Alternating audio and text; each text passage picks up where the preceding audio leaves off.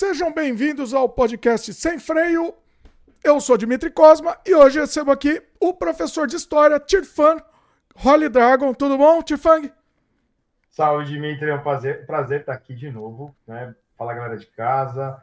É... Acho que é uma nova caminhada aí que a gente vai fazer e espero que o programa de hoje seja muito divertido. Porque a ideia é essa. A ideia é, é essa. Seja divertido. A história tem que ser divertida. A gente está começando hoje aqui no Sem Freio uma nova série aqui no canal sobre história, né? Só que, exatamente como o Tito Funk falou, é história divertida, vai ser legal, tá, pessoal? O pessoal perca o preconceito aqui, porque história é legal e é uma coisa. É, é só conhecendo a história que a gente conhece o presente, inclusive. E o futuro, né, Tito Funk? Né, essa, essa é aquela frase clássica que a gente sempre diz no começo das aulas: por que, que a gente estuda história? Né? Ah, é para conhecer o passado, não repetir os erros. Gente, a gente repete os erros. É uma coisa tão cíclica, tão maluca, que essa frase deveria ser proibida de ser dita. Mas o que é importante é que assim, a gente é fofoqueiro. Eu gosto de brincar que o historiador é um fofoqueiro que fala mal de gente morta. É a gente pode falar o que a gente quiser. Não vai ter um faraó que vai levantar para dar uma chicotada na gente. Não vai ter um cavaleiro medieval que vai sair do túnel para pegar a gente. E, e, a ideia, assim, é mostrar para as pessoas como é que as coisas eram. Né? E, e, é o que eu sempre digo: são as mudanças e as permanências. Né? Se a gente parar para pensar, ah, por que a gente aprende é, para história na escola? Pô, tem uma coisa idiota que é esse movimento aqui da mão, né? O movimentinho de pinça Cara, se, se, o, se o carinha lá na África, né, que o Homo habilis não tivesse feito isso com a mão para segurar firme as ferramentas, quando a gente fala ferramenta, é um pedaço de pau, uma pedra, para ter firmeza, cara, a gente estar tá lá até, eu não sei se isso seria bom, né? Talvez. talvez, talvez. essa, essa evolução da natureza não ter sido tão evolu evoluente assim. Mas são essas coisas, são detalhes, né? Você que, de repente, gosta de algumas coisas da história, mas pô, não gosta de história tanto. Então, tem sempre uma coisa ou outra que chama atenção, que a gente acaba é, olhando com olhos aguçados, né? Em todos os períodos. É lógico, você não precisa saber de tudo, né? Os livros estão aí para a gente ler e consultar. Quem tem que saber tudo, e eu nem sei metade das coisas, né, são os professores, aqueles que vão abordar temas né, que são apaixonantes para a gente. Exatamente. Bom, acho que a gente não falou ainda, mas hoje o tema, iniciando essa série aqui, a gente vai falar sobre a Idade Média. Né? Vamos, vamos falar as curiosidades da Idade Média, a vida cotidiana, né? É, é, o, o, papel da igreja, inclusive, isso acho que é um tema também interessante. E, e, e, e, um papo solto aqui sobre a Idade Média, acho que vai ser bem interessante. Vocês vão aprender muita coisa hoje. E e, e, e, vai ser divertido. Eu tô muito empolgado pra essa série, Tito Frank. Eu tô muito empolgado porque é o que Olha, tô, é- faz tempo que eu tô querendo fazer isso. Ah, quando ah. esse convite surgiu, eu fiquei empolgado pra caramba. Eu falei, mano, vamos falar de história, mas vamos deixar isso divertido. Né? Porque senão tem aquele pessoal mais velho que fala, ah, história de Coreba. Não é, faz tempo, faz muito tempo. História de Coreba. História pra gente aguçar o senso crítico, perguntar por quê. Por que, que isso aconteceu? Né? E sempre lembrar que toda história tem diversos pontos de vista a gente acaba comprando sempre uma narrativa, e, na, e tá, tá, na moda falar narrativa, né? Porque é narrativa, narrativa, mas, cara, aconteceu uma batalha. Como, como que as pessoas viam isso dos dois lados? E o pessoal que estava envolvido ali, que muitas vezes era obrigado a estar envolvido, como é que ele se sentia? Né? Porque é muito fácil de falar de qualquer período da história sem parar para imaginar como é que foi isso de verdade. Porque a verdade é complicada. Em história, se você escavou um buraco ali no meio do deserto, descobriu uma, uma caixinha, você pode revolucionar e mudar completamente né, o texto da história. E tem tanta coisa guardada em museus que foram descobertos e que ninguém explica como é que aquilo surgiu, que o pessoal prefere manter guardado nas caixas né, é, dos museus, porque a gente encontrou essa peça, o que é isso aqui? Não sei. Por que a gente achou folha de fumo é, em jarros fenícios e um fumo proveniente da, do Caribe? Cara, como assim do Caribe? É, a galera encontrou isso do Caribe, né? Então, assim, fica uma coisa maluca, ou você encontrar ossadas de pessoas que têm o DNA é, Inca na Escandinávia. Isso é uma loucura. Como é que essa galera foi parar lá? Não tem explicação.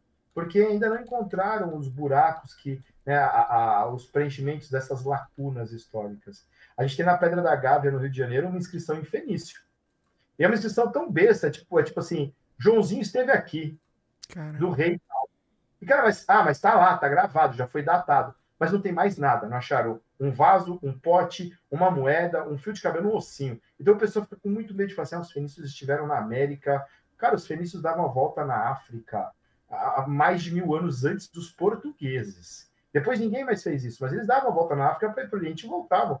Quem disse que eles não pegaram uma corrente ali marítima, fizeram uma paradinha na Gávea ali e seguiram para a África? Né? Então a gente ainda não tem, são muitas lacunas. E é isso que torna a história apaixonante, porque a qualquer momento você acha um, uma mandíbula, né? E aí, como é que a gente põe isso na linha do tempo? É uma coisa viva, né? Exatamente. Pode mudar a qualquer momento. Uh, Tifang, vamos fazer o seguinte, deixa eu dar os recados aqui antes a gente, a gente entrar no assunto especificamente. Ó, isso, eu tô, tô, tão empolgado aqui que de repente, se, se der certo esse nosso projeto aqui, isso pode virar um. Isso poderia virar até um podcast independente, até futuramente. Pessoal, ajuda a gente divulgando aí, já vai dando like, se inscreve no canal, clica no sininho, esse papo todo e principalmente passa para frente, divulga, pessoal. Se esse, se esse projeto der certo, de repente pode até virar um projeto independente, quem sabe? É uma, é uma ideia bacana, assim. Pode ser um um, uma sub um sub podcast aqui, de repente, do Sem Freio, que é uma divisão aqui. Acho que pode ser bem bacana. Vai, é, passa pra frente aí, pessoal, porque olha, eu, eu, eu, eu tô muito empolgado com essa ideia. Bom, Deixa eu dar os recados aqui rapidinho. É, segue a gente aqui no YouTube, a gente tá disponível. Normalmente a gente tá disponível às quintas, mas o Tirfang não, não pode às quintas normalmente. Daqui a pouco você até fala também, já faz um jabá por por que, que você não pode às quintas. Aproveita, deixa pro jabá. Então hoje a gente tá fazendo é, é, especificamente na quarta-feira. Vamos ver Vamos ver, isso daqui não, não tem dia certo necessariamente, a gente pode adaptar isso. Até quero a opinião de vocês também. Comenta aí. Que dia que vocês preferem que, que role ao vivo aí a nossa, a nossa conversa, tá? Mas a gente tá disponível sempre ao vivo no youtube.com barra Dimitri Cosma e a gente sempre avisa antes, tá, pessoal? Então segue lá, na aba lá de, de comunidade, a gente sempre avisa quando que vai, vai rolar o programa ao vivo, né? É, e também sempre depois nas outras plataformas de áudio, também de podcast. Então a gente está disponível em todas as plataformas, inclusive em vídeo também lá, né? Então segue a gente onde você bem entender, escute a gente onde você bem entender. Você pode é, assistir esse podcast, além de outros trabalhos meus, filmes, games, artes, etc. Tudo no dimitricosma.com. Lá tá tudo organizado e aí você vai encontrar todos os meus trabalhos lá, fica mais fácil. É, mais um recado aqui importante também: se você gosta do nosso projeto, quer incentivar a continuidade, considere a possibilidade de se tornar membro aqui do canal. É um cafezinho por mês, você vai receber imediatamente um monte de conteúdo exclusivo, meus curtas-metragens que só estão disponíveis para os membros, um monte de make-off, um monte de material exclusivo para os membros. Aqui tem uma playlist gigante com um monte de material. Então ajuda a gente, é um cafezinho por mês. É, é é, tá aí, tá aí a possibilidade. O principal, além do conteúdo extra, o mais importante é ajudar na continuidade do projeto. Mais um último jabá aqui, depois eu vou passar o jabá pro Tirfang. O nosso jogo Surrealidade está disponível, o nosso jogo Cult de 1999 está disponível na Steam, numa versão definitiva, cheia de extras, quase com o dobro do jogo de extras. Um jogo que a gente é, ensina, eu não gosto nem dessa palavra, porque é, até, até hoje, né? É, até é, temático hoje, eu não gosto de usar a palavra ensino, eu gosto de usar a palavra, sei lá, precisamos criar uma outra palavra, Tirfang, para isso, para ensinar, em vez de ensinar, né? Então, um, um, uma imersão a um, a um universo, um universo que a gente é, é, assimila algumas coisas em cima disso. Não sei, acabei de inventar essa, essa besteira. Mas enfim, é, você vai aprender sobre surrealismo de uma maneira jo jogando, né? Você vai aprender jogando, ah, se divertindo, né? E eu acho que é isso, jogo... essa é a nossa proposta. Fala. O jogo é sempre uma coisa que incentiva, né? Eu lembro quando eu fiz alguns trabalhos para a Livraria Devir, a gente ia nas escolas públicas levar o RPG. E tinha uma linha de GURPS, que era uma linha educativa, que era sobre história do Brasil. Aquilo era muito legal, porque as crianças pegavam aquilo, pô, eu tô vendo isso com a minha professora, mas que, que, que legal fazer isso dessa maneira, porque você está ali simulando uma realidade, né? E eles acabam procurando informações como qualquer um que vai jogar RPG, porque você quer melhorar seu personagem, você quer né, desenvolver e tornar ele mais poderoso, e ao mesmo tempo estão pesquisando informações que normalmente os livros de didáticos são muito rasos e eles acabam se aprofundando. Né? Isso vale não só para a história, o pessoal no projeto é, queria encolher as crianças para o corpo humano, um submarino entra no corpo da pessoa e vai passando pelos sistemas. É uma coisa mágica. É, o jogo é sempre uma opção fantástica.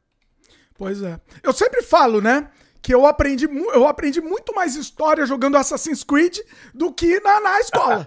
é, é, sem dúvida. Eu adoro o God of War, porque, assim, minha, mitologia é uma das minhas paixões, né? Não preciso falar muito a respeito disso, mas a galera se interessa de uma forma. Como professor, o Kratos existiu? Cara, é Deus assim que ficava num cantinho, perto da, da estátua de Ares, e ninguém ligava muito para ele. Né? O legal é você pegar uma coisa que está ali na verdade e transformar no mito que é Kratos do jogo. Ah, porque os deuses, e agora o, o God of War né, nórdico lá dos vikings. Nossa, aí é uma beleza, né? É uma, um, é Maravilha. um pote cheio de informação. Nossa. Pois a primeira, a primeira trilogia lá do God of War também foi incrível, né? Pra gente aprender um monte de coisa aí, a gente vê no jogo e vai, vai atrás, vai pesquisar mais, né? Porque é, é, é gera, gera nossa, nossa curiosidade, nosso interesse, né? A gente já vai daqui a pouco, inclusive, falar sobre isso também, sobre, sobre é, é, esse lance vivo da história. É, bom, só para fechar aqui, aí eu passo o jabá para você, Tito Fang. O, então, assim, só falei de surrealidade, né? Tá disponível na Steam, o link tá aqui embaixo também. Então, quem, quem quiser saber, aprender sobre o surrealismo, só que se divertindo, tá, vai lá pro surrealidade que vocês vão gostar. Tirfang, momento jabá, manda ver aí. Bom, galera, a gente tem um podcast, eu e mais dois camaradas, né? Chama Três Vezes Mais. A gente iniciou na Rádio Mundial, fizemos ali um esquenta, migramos para o YouTube e semana que vem a gente vai estar tá dando um restart aí para começar essa fase nova, vários convidados bacanas. Né? Então, quem, quem se interessar três vezes mais, a gente tem a página no Instagram, a gente tem a página, tem a, o canal do YouTube, estamos no TikTok também, e a ideia é trazer variedades, né? Cartunistas, é, historiadores, filósofos, religiosos, é trazer uma abordagem que as pessoas né, se interessem por assuntos diversos, que a gente mostra a diversidade que tem. É, é, um programa de variedade divertido. A gente fala que é três vezes mais engraçado, três vezes mais informação, três vezes mais sem noção. e aí tem sido uma experiência muito bacana. E para quem gosta de livros, né, esse que vos fala é escritor, a gente tem um livro chamado Bruxaria Urbana, para editora Alfabeto, e se vocês quiserem falar a respeito disso depois, vou ficar muito feliz de comentar sobre esse assunto. Inclusive, temos um, um podcast incrível com o Tir Fang falando sobre bruxaria. O tema bruxaria foi maravilhoso. Maravilhoso. Vou, vou anotar até aqui para deixar no link, no, no link aqui embaixo também. É... É, e a gente fez um dos primeiros podcasts sobre a guerra da Ucrânia, né? Que oh. segue firme e forte. Hoje, né, de repente, o líder do grupo Wagner caiu do avião, né? Uma coisa interessante que aconteceu ali em São Petersburgo, né? É. Mas, muita é, gente cai do avião lá, né? Muita, muita, muita. Acontece, acontece. não sei. Não sei por quê.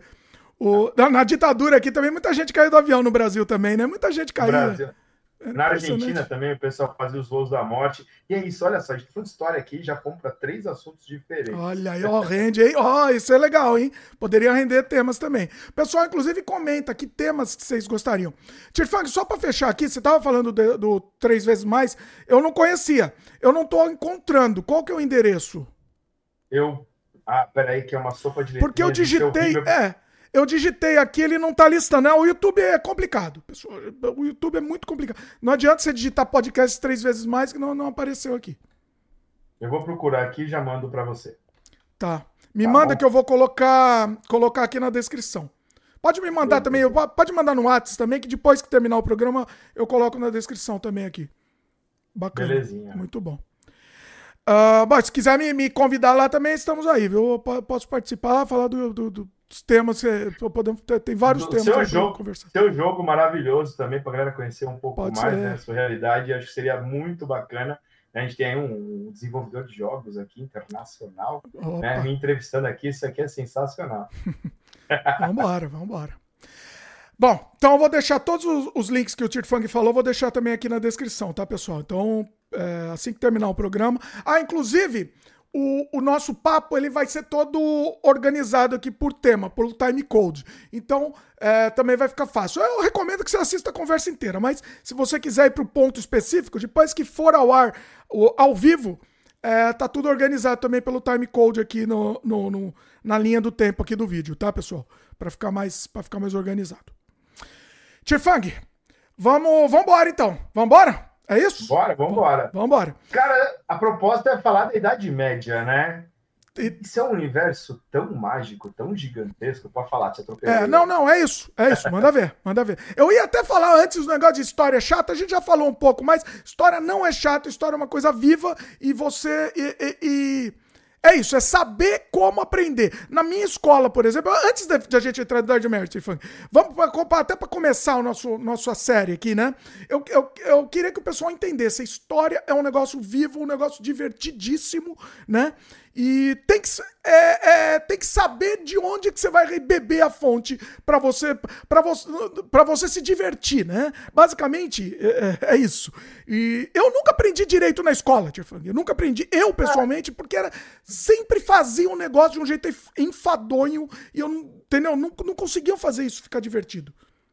Assim, eu, quando você pega livros clássicos de escritores clássicos de história, a linguagem ela é, ela é chata eu vou falar assim abertamente, o pessoal vai depois tentar me crucificar, mas é uma linguagem técnica e pedante. Né? A informação está lá, é, tem muito conteúdo, mas é, na minha opinião, é muito mais interessante, por exemplo, é, você pegar pessoas que não estão diretamente ligadas como historiadores, que vão escrever de uma forma mais leve. E até mesmo hoje tem alguns historiadores que você pega o livro, como Laurentino Gomes, por exemplo, parece um livro de fofocas. Cara, o Laurentino pode me xingar aqui, mas eu pego aquele livro, eu me delicio, porque esse cara, ele tá contando detalhes assim tão é, pontuais da história do Brasil, 1808, 1822, 1889. Você fala, meu, que da hora, porque na época eu estava na escola, eu não tive esse acesso a esse livro. Tem um livro do Toreiro que chama O Chalaça, que fala sobre o, o, o secretário pessoal de Dom Pedro I. Gente, esse livro é engraçadíssimo é engraçadíssimo. E, e, é uma coisa real, tipo, esse cara existiu. Dom Pedro fazia várias pataquadas, ele era um boêmio, maluco, né? e tinha alguém ali para limpar o rastro dele para não queimar o filme. Então, assim, é, é a forma como você conta a história que torna ela interessante. Então, você fica só nos dados, dados e dados. Tá, analisar dado é legal, mas, pô, quando você tem 14 anos na escola, pô, é chato pra caramba. Né? E vai ter gente que, nossa, professor, você me manda fazer resumo. Te manda fazer resumo assim, tem que ler o livro, droga. Né? Mas a gente tenta tornar divertido com vídeos, com, com projetos, né? para tornar a história mais viva. Porque realmente é difícil você justificar. Por que a gente vai falar de alguém de dois mil anos atrás?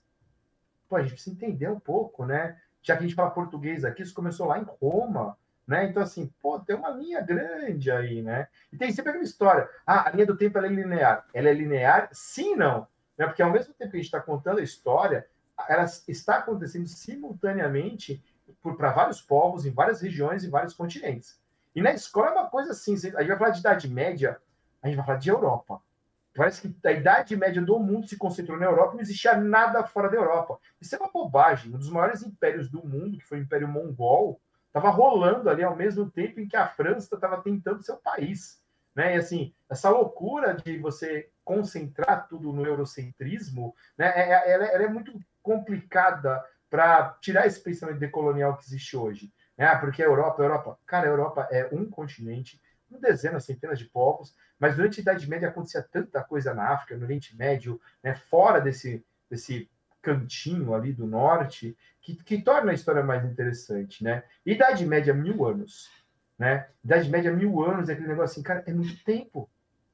Se a gente fosse falar de antiguidade aqui, também são mais de 4.500 anos de antiguidade. Você tem que dividir, você tem que fracionar. Mas lembrar que os caras estavam construindo pirâmides no Egito, tinha lá o pessoal da Babilônia construindo as muralhas, né? tinha o pessoal da Grécia é, batendo bronze na, na, nas forjas. A coisa estava acontecendo. É que quando você pega um livro de história, parece que é uma linha, né? Você sai do Egito, do Egito vai para a Mesopotâmia, você vai para a Fenícia, aí você vai para a Grécia, vai para Roma. Parece que vai acontecendo uma coisa depois da outra. Né? E isso acaba tirando um pouco essa, essa riqueza que é a história acontecendo simultaneamente. Né? Uhum. E a Idade Média é essa loucura. Né? Porque quando você fala de Idade Média, você já lembra castelo, cavaleiro, igreja, inquisição, cruzadas. É quase basicamente isso. Agora, um pouquinho mais na modinha, tem os vikings. E essa galera não se encontrou quase que nunca ali. É, é, são, é, são, coisas que acontecem no período da, da, Idade Média que são bem separados. A gente tem que lembrar que a Idade Média começa quando Roma vai para o buraco, né? Já estava num buraco ali sem fim, mas Roma continua em Bizâncio. Né? A gente tem mais mil anos de Império Romano. E é difícil lembrar, mas é Império Bizantino. Gente, Império Bizantino é Império Romano. Se você falasse para um bizantino que ele não era romano, você arrumou uma treta gigantesca porque ele era romano, falava grego, falava grego. Né? Estava lá no ano de 1050, o pessoal estava ali onde, onde hoje é, é Istambul ali, falando, falando grego. né, e preservando toda aquela cultura rica que tinha no universo romano ali na Itália, né, no momento em que, pô, na França a galera tava esque esqueceu como construir muralhas de, de, de, de pedra, né? Os caras foram tão, vamos dizer assim, é, acuados por conta das invasões, do que aconteceu ali no século 6, 7, 8, que a galera deixou de lado a preocupação em desenvolver projetos para se proteger. E aí, de repente, você tem a, a Idade das Trevas, que é outra coisa que eu acho fantástica, né? A Idade Média e Idade das Trevas. Por quem inventou essa história foram os renascentistas. É, lá no, no século 14 e 15. A gente não pode falar que a Idade Média é legal porque a gente não quer é, manter essa galera aí do clero, da nobreza no poder. Gente tem que falar que é feio. Então, a Idade Média é das trevas. Não tinha, cara, tinha muita coisa na Idade Média. Tinha muita coisa. Mas é lógico, voltamos para a ideia da narrativa, né? Quem está contando um pouco aumenta um ponto. E parece que na Idade Média a gente não tinha nada. Era um lugar horroroso, escuro, sujo, medonho, né, em que você trabalhava, tudo bem que a gente trabalha até hoje feito servo feudal, né? não mudou Mas, muito, não mudou muito. Não mudou muito, né? Mudou só quem, quem, quem instala o chicote. Mas, cara, tem tanta coisa interessante. Você tem que pegar a Idade Média e ver assim, tá, vamos lá para o século V. O que estava acontecendo ali? Né? A gente vai chegar até o século XV. Século XV, a galera já está. O Marco Polo já foi e voltou né, da China, já, já, já mostraram o macarrão chinês para os italianos. O que a gente faz com isso aqui? Né? Porque o macarrão é chinês, o molho de tomate é, é americano. Os, os... Em algum momento o italiano falou: vamos juntar esses dois para ver o que, é que dá, né? Ah, um prato típico da Itália. É, mas não é. Né? é então, assim, é, vamos, vamos então, entrando já, continuando esse tema, assim, dá essa visão geral, continua com essa visão geral e fala por que, que é tão fascinante. Você, assim, quando a gente surgiu a ideia de fazer o, o, o Sem Freio História aqui, é, aí você sugeriu o tema e você é, conhece bastante sobre Idade Média, né? Eu queria saber o que torna esse período tão fascinante, assim, para você e para tantos historiadores, assim, enfim. É, para você é o período mais fascinante da história? Para estudar, Olha, assim, vamos dizer? Para mim, é um dos períodos mais fascinantes. Assim, porque eu, eu, gosto muito da maneira como as coisas se desenvolveram. É um período violento, é um período em que acontecem muitas é, transformações né, naquele universo ali da Europa, ao norte da África, Oriente Médio. É um período que aguça sentidos, porque se a gente parar para pensar, todas as grandes os grandes livros de fantasia, você pega um Tolkien da vida, você pega um C.S. Lewis, é, você pega um, um, um Martin né, com Game of Thrones, eles estão todos ali contextualizados em algo que seria uma Idade Média fantástica, né? onde você tem guerreiros, onde você tem magia, onde você tem é, criaturas que, que, vão se transformar em personagens, mas porque existia toda uma um folclore vivo na cabeça das pessoas na Europa. Então, isso torna a Idade Média fascinante. Porque, na verdade, se a gente for estudar mesmo a Idade Média a fundo, cara, era bem feio. Né? Se, se você fosse um cidadão comum ali numa cidadezinha francesa, você ia cheirar mal.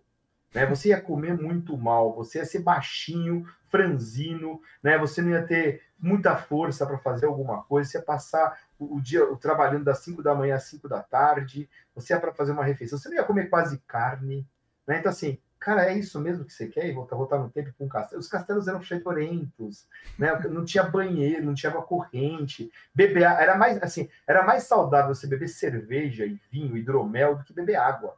Porque a água, via de regra, estava contaminada. Então, assim, por que, que é fascinante? Porque tem essas contradições. Né? A gente tem um grupo de combate histórico medieval, já loucura. Né? E ele é anacrônico. Tem o pessoal que é do reenactment, que faz reencenação e que foca em pontos da história, ou só o universo normando, ou só o universo saxão. O nosso grupo ele é anacrônico porque a gente tem desde guerreiros vikings do século 8, 9 a cavaleiros medievais do século 14. O que torna a coisa interessante porque você mostra assim, tudo isso é Idade Média. E eu podia botar guerreiros mongóis, guerreiros árabes, guerreiros bizantinos, eu podia colocar guarda varangiana, guerreiros francos, que tudo ia continuar sendo Idade Média. Né? E, e assim, isso, isso é interessante. Aí você vai lá, pesquisa, fazer um escudo, fazer uma espada, é, fazer uma armadura. Pô, mas essa armadura, cara, essa armadura pesa pra caramba. Cota de malha né, é tricô com paciência. Você fica aprendendo aquelas argolinhas e juntando e fazendo a, a, a malha de aço pra você vestir um treco que pesa quase 20 quilos. Nossa. Mas isso que torna interessante. Né? E quando o grupo começou, a gente tinha não só dois historiadores, a gente tinha um, um químico, é, um, uma galera do, do, design gráfico, tinha o pessoal da biologia, e todo mundo assim, duas pessoas que são, que eram historiadores, sou eu e o, e o Becker, historiadores, e o restante a galera de, de lugares diferentes, né, de, de ciências diferentes, né, gostando da mesma coisa. Isso torna essa, essa, essa coisa fascinante, né, porque, pô, tem muita coisa, né, e, e, quando mistura, fica legal. Você pega um, um Game of Thrones, é a Guerra das Duas Rosas. Né? Aquilo ali é o cenário da Inglaterra quando os Lancasters e os Yorks começaram a disputar o trono. O Martin só pegou aquilo e deu uma fantasiada. Né? Você pega o, o Tolkien, tem mitologia ali finlandesa, nórdica, né? tem, tem mensagens ali cristãs. Né? É uma coisa tão bem escrita mas tem o cavaleiro, tem a princesa, tem o orc, tem o duende, né? Então, assim, esse universo mágico é todinho temperado com a Idade Média, né? Ah. Agora, oficialmente, assim, você estava falando, né, do, do período, é mil, mil, anos, né? Você falou que durou. É mais ou menos mil anos. São Of... dez séculos. Tá, oficialmente, vamos falar do começo. Como, como começou e por que foi denominado esse, esse período que começou? Como é que foi, como é que foi isso? É, na, na, linha do tempo, você pega um. Você tem, sempre tem marcos históricos. Né? Você tem uma data que a galera escolhe, um acontecimento, assim, a partir daqui é outra coisa. Mas a gente sempre tem que lembrar que o a partir daqui não é determinante. Né? É um pouquinho antes e um pouquinho depois. As coisas estão ali se transformando. Né? Roma era, foi a capital do grande império. Começa com aquela cidadezinha pequena, é uma monarquia, os etruscos invadem, aí vira uma república, leis, né? as guerras civis, Espartacos, aí de repente vem um Júlio César fantástico, domina aquilo tudo, a Cleópatra aparece, Marco Antônio, Otávio Augusto, Império. É, paz romana, pão e circo, coliseu, os caras invadem e dominam tudo, né? Ninguém parava os romanos tirando os escoceses malucos, pelados, pintados de azul, né? E os caras lá que construíram um muro, o muro do Adriano e do Tonino Pio. Tá, daqui pra cima de tio vai, porque essa galera é estranha. eles são estranhos, eles são perigosos, né? A gente é organizado demais para seguir lá para cima. Os caras venciam tudo, né? Estratégia militar. E do nada isso começa a cair. É lógico, né? Na história, os impérios são cíclicos, né? Nada se mantém por muito tempo. A corrupção vem, né? Vem desvio de, de dinheiro, vem conflito, vem porque é, é, da natureza do ser humano. Mas assim, a data do início da, da Idade Média é a queda de Roma. Ah, tropeçou e caiu. Roma já, o Império Romano em 476 era uma ínfima parte daquilo que a gente imagina da época do Júlio César e do Otávio Augusto. Era praticamente a bota, um pedaço da bota, inclusive porque a, região da, da França, a Gália já tinha sido dominada pelos francos, a, a Lusitânia, a Ibéria já tinha ali donos, a Inglaterra foi abandonada, a maior parte da Germânia também já tinha sido abandonada. Então, assim, e em 350, o Teodósio resolveu, ah, vou dividir essa bagaça aqui entre meus filhos. Né? Então, você já tinha duas capitais, já tinha dois impérios romanos, Oriente e Ocidente. Então, a Roma que cai é uma cidade que já, tá, já era importante, mas não era mais a capital, era Ravenna, de Milão vai para Ravenna, que é uma cidadezinha no norte da Itália. Então, o imperador estava em Ravenna e não estava em Roma. Você tinha é, soldados romanos que eram minoria no próprio exército. Você vai ter é, batalhões contratados de mercenários germânicos, né, bárbaros, né, são bárbaros, são malvados. Na verdade, qualquer um que não fosse romano era bárbaro. Não importa se tivesse um iPod e tirasse foto das pessoas. Você é romano? Não, então você é bárbaro essa xenofobia deles é sensacional. Tudo é, é romano, não, sai daqui, não quero falar com você. E aí, assim, você olha, porque os caras falam assim, por que, que a gente continua né, recebendo ordens desses caras que eles não conseguem se manter sozinhos? Na prática, essa queda de Roma foi isso. O Doacro, que era um chefe lá, guerreiro, um general romano dos Eros, falou assim: ah, vamos pegar isso pra gente, chega. Né? O, o imperador é um moleque de 16 anos. Botaram o pai dele no trono, enjoaram do cara, mataram ele, pegaram o moleque, ah, vai lá, Rômulo Augustus. Você é o imperador. Ah, o que eu faço agora? Nada que a gente vai te derrubar e te mandar prender numa ilha. E o moleque foi mandado para Capri, ficar preso lá em Capri. E aí acabou o Império Romano. Acabou, acabou. O que, que aconteceu? Ah, uma transição. Né? De repente todo mundo é bárbaro agora. O Império Romano estava vivo. Você ia para Constantinopla, era Roma, tinha legião, tinha senador, tinha imperador. Né? Então, assim, o que, o, que, o que acabou foi aquele pedaço do Ocidente né, que havia sido invadido por diversos povos Né? Tudo começa com Átila, e do Átila vai da ladeira abaixo, né? o flagelo dos deuses. Átila era um cara empolgado, né? veio de cavalinho, destruiu a bagaça toda, fuge, saiu dali e acabou morrendo envenenado por uma mina que parecia o amor da vida dele. Olha, olha Histórias fantásticas, né? Mas Roma começa a degringolar ali. É, é, aí o Império, o legado romano. Gente, o legado romano está até hoje. Né? Você, você, você vai num fórum, o legado romano está ali. Você fala direito civil, o legado romano está ali. A hierarquia militar, o legado romano está ali. A nossa língua, o legado romano está aí. Né? Começou com esses caras, mas 476 e aquela data assim, precisamos de uma data emblemática, bah, queda de Roma. Mas tudo mudou? Não tudo vai começar a mudar lentamente. Aí vai século 6, 7, 8, né? até que surge lá o, o Carlos Magno no, no século VIII. Né? Pô, Carlos Magno, Idade Média. É, mas aí, século VIII são praticamente três séculos depois que a Idade Média começou. Olha. A galera ainda usava sainha, né? A galera da sainha romana usava sandalinha, né? Ainda, ainda não tinha uma, uma identidade assim muito cavaleiro. Cavaleiro medieval é século 11, 12, né? É. 500 de, anos depois. É que, que tudo, que, que... tudo era muito devagar, né? Assim, a gente tá acostumado, a gente tá ver, ver as coisas com a, com a visão de hoje é outra, outra não dá, né? Não dá, é outra, é outra, outra. O tempo funcionava diferente, né? É, o tempo, o, o, o, tempo era, era de Deus né? Porque é literalmente isso. O tempo, a vida das pessoas nas grandes cidades, nas urbes ali, é, do início da Idade Média, ela era controlada pelo badalar do sino da igreja. Você sabia que você tinha que acordar, você tinha que almoçar, você tinha que dormir. Né? A sua vida era ali uma vida de 12 horas. Dependendo da região da, da Europa com o inverno, você tinha um dia de 8 horas, 6 horas. Né? Então era tudo muito regrado, muito controlado. E, e, havia o medo, né? O medo ele vem ali do século 4, 5, 6, o medo de que em algum momento vai chegar uma horda, vai destruir tudo, você vai ser escravizado, vai ser vendido, suas coisas vão ser apagadas. Então as pessoas começam a abandonar né, mil anos, quase mil anos né, de, de urbanidade para uma ruralização. Você vai para o campo. Né? Por quê? Porque os generais romanos eram muito ricos. Os caras tinham tropa pessoal, milícia pessoal. Né? É. Você ia para uma fazenda de um general romano, o cara tinha, sei lá, 400 soldados, 300 soldados. E aí você está aqui em Roma, semana passada os godos invadiram, semana que vem vão ser os visigodos, na outra semana vão ser os, os vândalos. Pô, o que, que vai sobrar aqui, né? Você já falou, já foi assaltado três vezes hoje. Caramba. Já invadiram Roma quatro vezes essa semana. O pessoal ia, o pessoal ia pro campo. Chegava lá, toque-toque na fazendinha, eu posso ficar aqui, tô com a minha família. É o colonato, tá? Você vai ficar aqui, vai, vai cultivar aquela terra ali, mas vamos fazer um acordo, né? Você vai ficar, mas seu filho, seu neto, seu bisneto, seu tataraneto vai ficar aqui.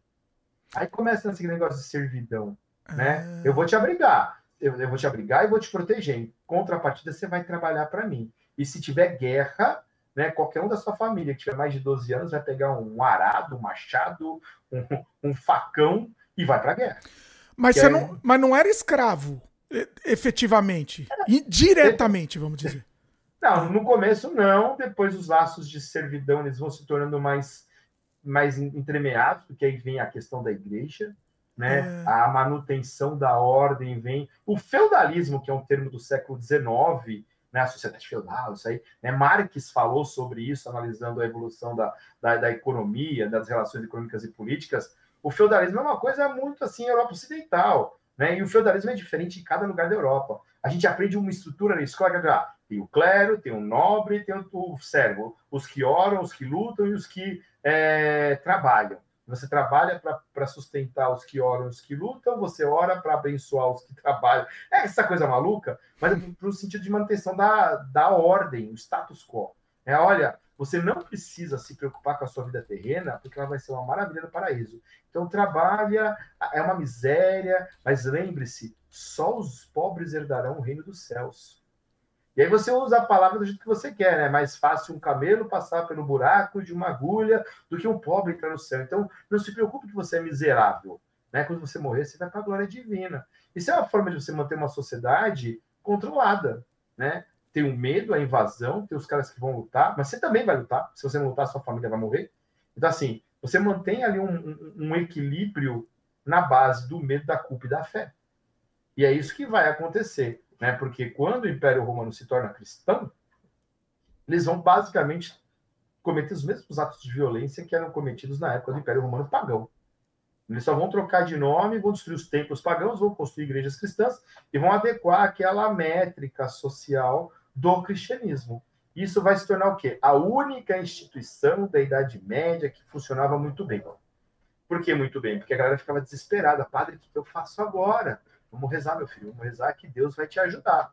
E ao mesmo tempo os padres estavam negociando com os líderes bárbaros. Olha, tudo bem. A gente vai, você vai ser nosso rei, mas a gente vai continuar sendo cristão. Tudo bem? Tudo bem. E aos poucos eles começam a engrossar. Com os franceses foi isso, com os francos, né? Olha, a gente só vai fazer comércio com vocês se o chefe de vocês se converter. Aí o cara vai lá e se complete, né? Clóvis toma um banho, casa com uma princesa é, cristã. A hora que ele se converte, todos os francos, male male, ah, nosso rei é cristão, é cristão também. E aí você já tem a formação de um reino importante, né, que vai dar origem depois ao reino do Império dos Francos do Carlos Magno. Mas tudo era uma moeda de troca de controle social de status. Né? E é assim que a gente vai ver a história, porque fica muito concentrado. É, pega o livro de escola, tá lá, é França, Inglaterra, França, Inglaterra, França, Inglaterra, Portugal, Espanha. É isso. Se você vai pro resto do mundo, cara, tinha tanta coisa diferente acontecendo, Não. né? Mas é difícil aprofundar, nem na faculdade se aprofunda. É um ano, é um ano só, são dois semestres de idade média, né? E às vezes fica assim, meu, é só isso, mas tem mais coisa, né? Eu, eu lembro quando eu estava fazendo curso de história, meu professor, você precisa fazer um trabalho sobre as invasões bárbaras. Eu, pô, que legal, adoro esse tema. As, a primeira onda de invasões bárbaras ou a segunda? Ele olhou pra minha cara assim, tinha duas. Cara, eu chorei. Eu juro que eu chorei. Olha aí, que isso. É, olha. Agora, você falou, né? Ah, o, o cristianismo e tal. Ainda bem que foi só no passado, hein? Ainda bem que hoje em dia não tem mais isso, não. Ainda bem. Hoje em dia o cristianismo uhum. é a palavra de amor, é, né? amar uns aos outros, Sim. solidariedade e fraternidade. Antes, ah, né? Pois é, ainda bem, que, ainda bem que isso acabou, pois é. Agora, fala mais um pouco. Eu gosto, eu gosto de me aprofundar um pouco, mas eu acho interessante esse lance. Você está falando aí do cristianismo, né? É, começou com o Carlos Magno, né? A gente sabe dessa história, né? Como é que foi? Que ele se converteu, né? Mas fala mais um pouco. Foi o Carlos Magno, né? Se eu não me engano? Não, não, foi o, Desculpa. foi o Clóvis. O Clóvis. Eita, então eu já confundi. Então conta aí pra gente. É, ah. Assim, os francos, eles eram pagãos. Eles, eles entraram no Império Romano porque o Império Romano não conseguia sustentar as suas fronteiras. Eles começaram a assentar bárbaros, né, povos de fora, dentro das beiradas do Império. Porque tinham os ataques, os hunos, eles fizeram desgraça na Europa durante muito tempo. Eles chegavam, saqueavam embora. E matavam todo mundo e tô nem aí. Né? Então a galera fugia entre lutar contra os hunos e tentar entrar no Império Romano, é o pessoal atravessando o Rio Grande para entrar do México nos Estados Unidos. Vou tomar tiro, mas dois, dois vão passar. Né? Até que o Império Romano falou assim: não, peraí, vou ter esses caras aqui, bucha de canhão. E assim uhum. começa. A Gália já tinha sido destruída pelos romanos, né? os gauleses já tinham sido completamente romanizados. Né? Então a, a, França ali já era latina, galo-latina. Galo Aí depois chegam os francos, que são germânicos a França é uma saladinha, né? Porque ela tem três origens ali: a celta, a latina e a germânica. Os francos ocupam aquele espaço. Só que os francos são assim: a gente tem um rei na guerra, na paz, cada um fica no seu quadrado.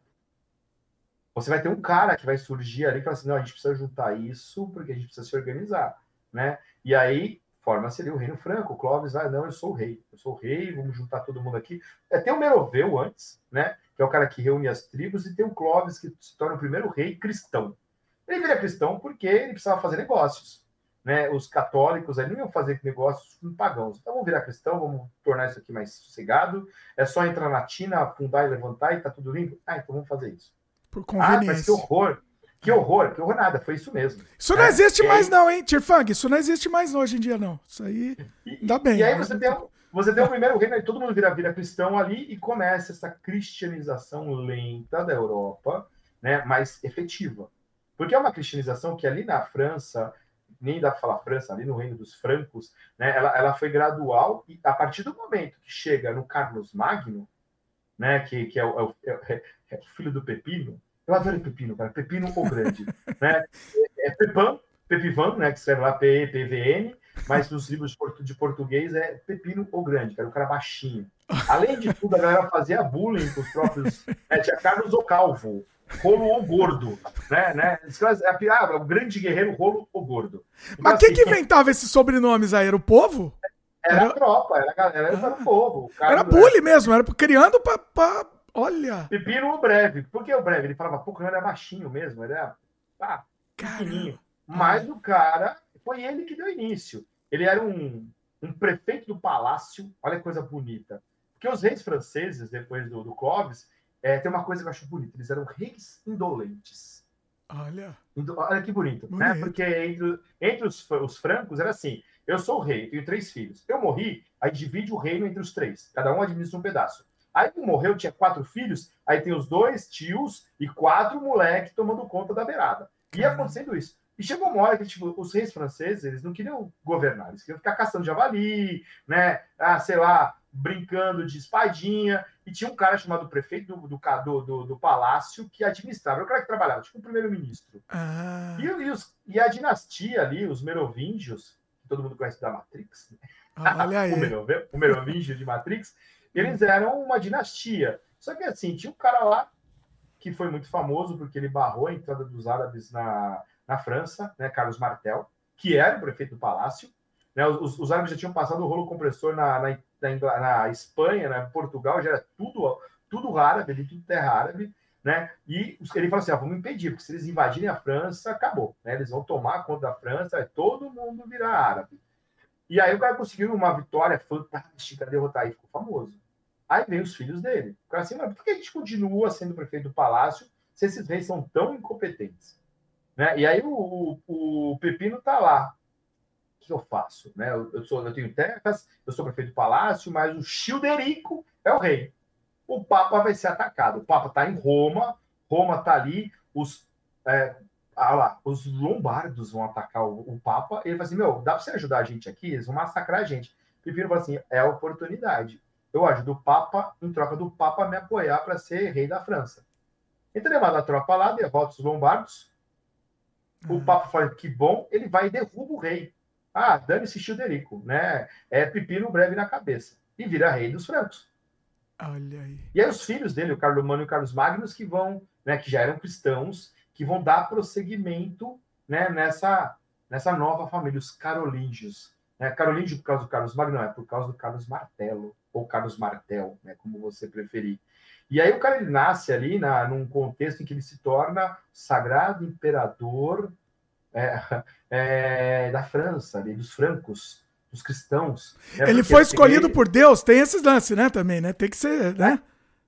É, ali foi conveniência, não? né? Porque a igreja falou assim, não, a gente precisa manter esse cara aqui para a gente não ser invadido. E o Carlos Magno falou assim, não, beleza, eu vou ser o sagrado imperador germânico romano, mas vocês não vão também ficar falando besteira. Eu vou mandar esse rolê todo. E ele foi muito sagaz. Né? Ele foi muito sagaz. Porque ele assume o trono, ele, ele se coroou ali em 800, o sagrado imperador, né? E ele vai passar a expandir o império dele. E aí que você entra na, na questão, ó, cavaleiros, né? A galera que vai junto com o rei lutar, né? Ele foi um. Tem gente que vai ficar bravo comigo agora, né? Ele foi um desgracento, porque todos os lugares que ele atacava, que ele conquistava, ele convertia a galera na base da espada. Né? Você não quer se converter? Mata todo mundo. Né? Ele atacou os frisos, ele atacou os germânicos, ele expandiu o império ali na Europa Central todinha. O que é a Alemanha hoje, parte da Polônia, França, né, toda a Península Itálica, era do Carlos Magno. E ele uhum. também cria a questão do. A, ideia do, dos, dos nobres nasce com ele. Porque, cara, o império é grande, como é que eu administro essa bagaça? Né? Então, vou pegar aqui os amigos meus, os, os generais aqui que eu tenho, e cada um vai ficar responsável por. Ele dividiu o império dele em 40 territórios. Olha. Então, quem ficava na, na, na fronteira era Marquês, que estava na marca. Quem ficava nos condes tinham grandes terras férteis. Né? Então, assim, foi assim que nasceu essa, essas coisas dos títulos de nobreza.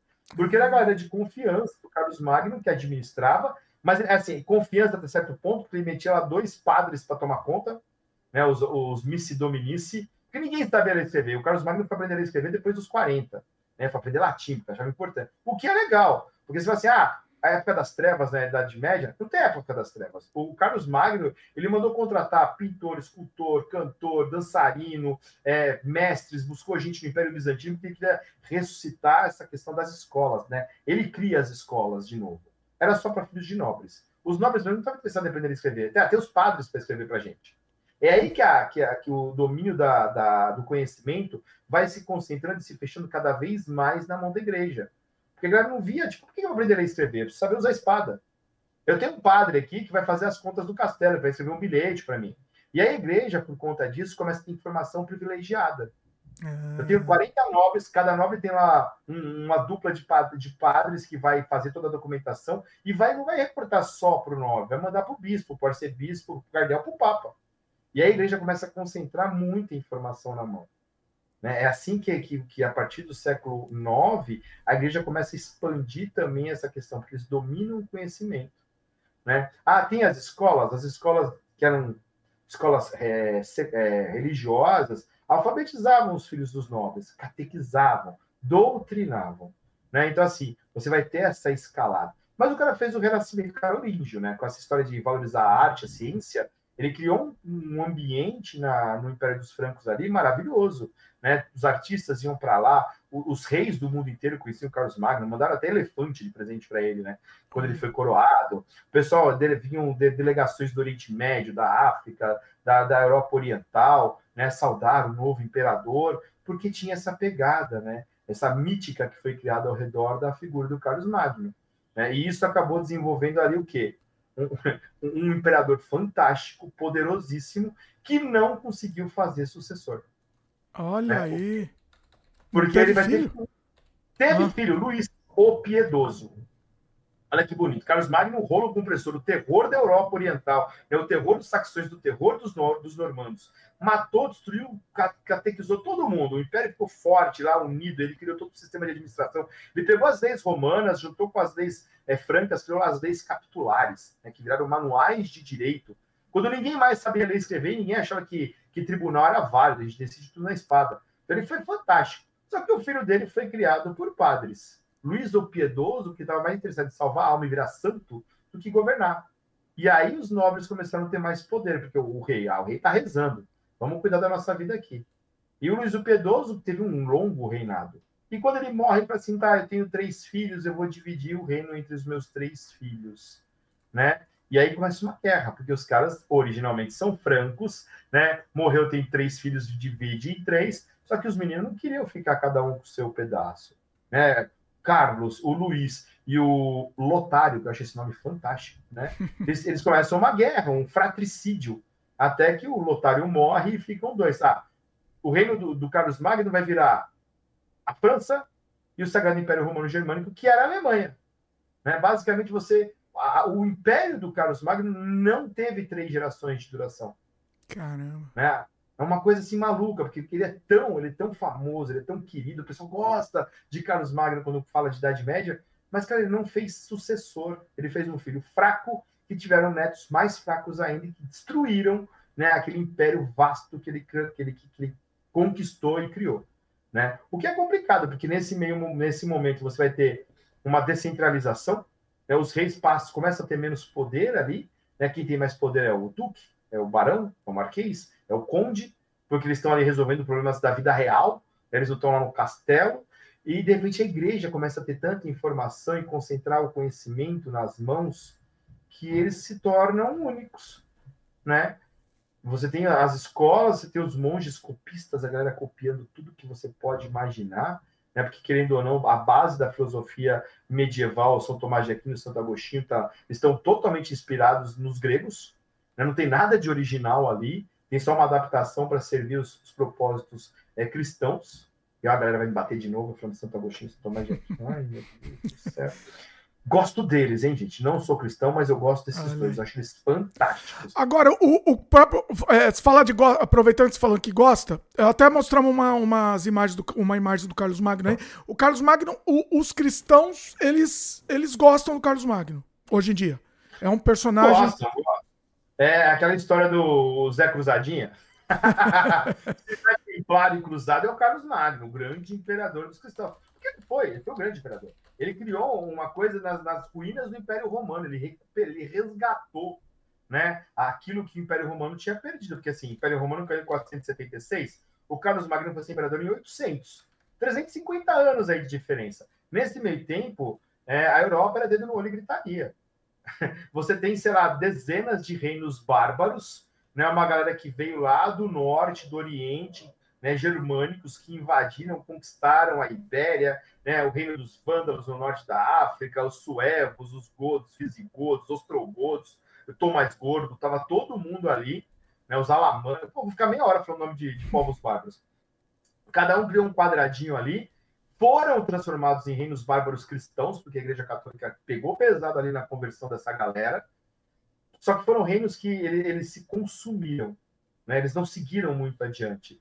Porque, por exemplo, os suevos e os, os godos ali da Península Ibérica foram conquistados pelos árabes. E aí, Portugal e Espanha foi muçulmana até as guerras da Reconquista. Né? É, é, e depois a gente pode falar disso, inclusive, porque eu acho fantástica essa parte da história, né? porque todo mundo fala, ah, ah, ah, cara, aquilo prosperou de uma forma fantástica o nível de tolerância que existia na Península Ibérica não existia em nenhum outro lugar da Europa. Né? Enquanto os judeus estavam queimando nas fogueiras porque eles eram acusados de judaísmo, olha só que coisa absurda, olha. os caras eram acolhidos, né? Você tinha professores, tinha mestres né, de origem judaica ali em Toledo, São Tiago, né, nessas cidades é, famosas da, da, da, da Ibéria. Eu fui para Toledo e, e, você vê claramente a influência da, da arquitetura da arquitetura árabe lá, assim, é incrível, né? É incrível. Tá, tá, tá claro, assim, o negócio é impressionante. É, toda uma herança que, né, depois quando tem a Reconquista, que Espanha começa, surgiu um embrião ali da, de Castelo Aragão Leão, depois os lusitanos, né, eles querem apagar essa história, porque, cara, é, a Península Ibérica só foi o que foi, só é o que é por conta dessa influência é, dos muçulmanos, dessa desse período, né? Porque isso desenvolveu. As navegações tornaram possíveis, né? A escola de avis de Sagres, né? A escola de Sagres na, em Portugal, porque os portugueses acolheram a galera que os espanhóis mandaram embora. Né? Os portugueses foram sagazes também, e a gente ainda está na Idade Média. Eles foram sagazes de criar uma academia, a NASA, vou brincar, mas era a NASA da época, era o ITA, né? era, sei lá, a Universidade de Tecnologia dos Estados Unidos, ali, a mais famosa, que esqueci o nome agora, não vou lembrar para falar agora, é, mas era aquilo, mas os caras estão criando caravelas, estão criando, estão pegando bússolas, estão né, pegando astrolábios, era uma coisa louca, era o Vale do Silício da Europa, né? Por quê? Porque os caras falam, pô, os árabes eles manjam pra caramba. Não, os, os judeus manjam pra caramba. Vamos botar esse pessoal aqui pra gente criar coisas, né? Que é uma coisa mágica, né? E aí o pessoal fala dos ataques bárbaros, eu estou já mudando o foco aqui, loucura. Os ataques bárbaros acabaram com o Império Romano. Mas a gente tem dois ataques bárbaros. A gente tem duas ondas de gente que chega na Europa e fala assim, vou dominar essa, esse rolê todo. Tem os búlgaros, né, os magiares, que tentam assolar o Império Bizantino e conquistam a região da Grécia, do que hoje é Sérvia, Croácia, aquela região toda. E tem os nórdicos, né, que a partir do século VIII começam a fazer excursões, né? Eles vão fazer excursão na Inglaterra. Gente vai fazer, já vão invadir a Inglaterra, né? E, e aí é outro universo. É um universo completamente diferente. Porque a gente tem a Inglaterra foi governada por reis dinamarqueses. É, é, o reino da Inglaterra e da Dinamarca. Quem fala disso, né? Ah, tem os vikings. Ponto. Só, né? É, pois é. E vi que não usava, vai, vai, vai, tem que falar, vi que não usava o chapéu chifrudo, né? Inclusive, é importante dizer isso. é, o, chapéu, isso é legal, né? Porque é, é, é, engraçado. Você vai em restaurante temático, você vai em parque temático, os caras estão com chapéuzinho de chifre. Aí dá risada, né? Porque ninguém também tem obrigação e tal. Mas esse chapeuzinho de chifre ele vai surgir uma reprodução do, da ópera Cavalgada das Valquírias do Wagner no século XIX. Olha. Sei lá por que botaram a, a, a mina lá cantando com chapéu de chifres e tal. Não usavam. Né? Os elmos vikings, depois eu posso até mostrar para vocês mais para frente, uma outra oportunidade que eu tenho aqui. Eles eram simples, eles eram práticos, né? Aquele chifre enroscar. Ah, então quer dizer que não existia. Olha, podia ter alguém com adereço, um adorno, mas não era uma coisa. Não, não era, não era. Era um chapeuzinho cônico, né? Às vezes com umas placas de metal aqui do lado, às vezes com uma cota de malha, óculos aqui sem lente, e é isso. Né? É isso. Mas, assim, e viking também não é um povo. O que eu acho fantástico. Os vikings não foram um povo. Eles eram escandinavos, nórdicos. Viking era uma profissão. Ah. E, eu vou, e, e eu vou deixar o pessoal bravo. Os vikings, eles eram cangaceiros do norte da Europa. Olha. Era isso que eles eram, cangaceiros, né? Porque os cangaceiros formavam bandos que iam saquear a cidade, saquear as fazendas. Era isso que os vikings faziam. O pessoal os Tupiniviking aí, os vikings de Osasco, vão ficar bravos comigo. Tupiniviking é muito isso é genial. Tupinimbí, que o pessoal ali que é, que é viking, nascido em Osasco, vai ficar bravo comigo. Mas era isso. O que você vai fazer nesse verão? Ah, depois da colheita a gente vai, sei lá, invadir a Escócia. Vamos lá, mata, rouba, pilha, estupra e volta com os dracarzinhos cheios de riqueza. O chefe lá, o Yar, né, que era o duque, o senhor de terra, dividia e a galera voltava para fazenda. Vamos lá, criar cabrinha, boizinho. Olha aí. O, eu gosto de fazer uma. Às vezes é legal, talvez, a gente fazer uma brincadeira assim. E se, né? O que, que você me diria se. E se Roma. Obviamente que não teve de uma vez, não foi de uma vez, né? Como você falou. Mas e se Roma não tivesse caído? Se o cristianismo não tivesse ascendido nesse momento aí, começado a, é, a Idade Média, enfim, que, como que você acha? que, que você acha que o mundo. para onde o mundo teria ido? É difícil, mas eu acho que é legal essa brincadeira. Ah, o IC, o IC é sempre fantástico, as possibilidades são muitas. É. Né? Tem uma coisa que já foi muito estudado, que é essa questão do cristianismo. O cristianismo era uma seita entre tantas as outras que existiam ali naquele universo do século I, II, III.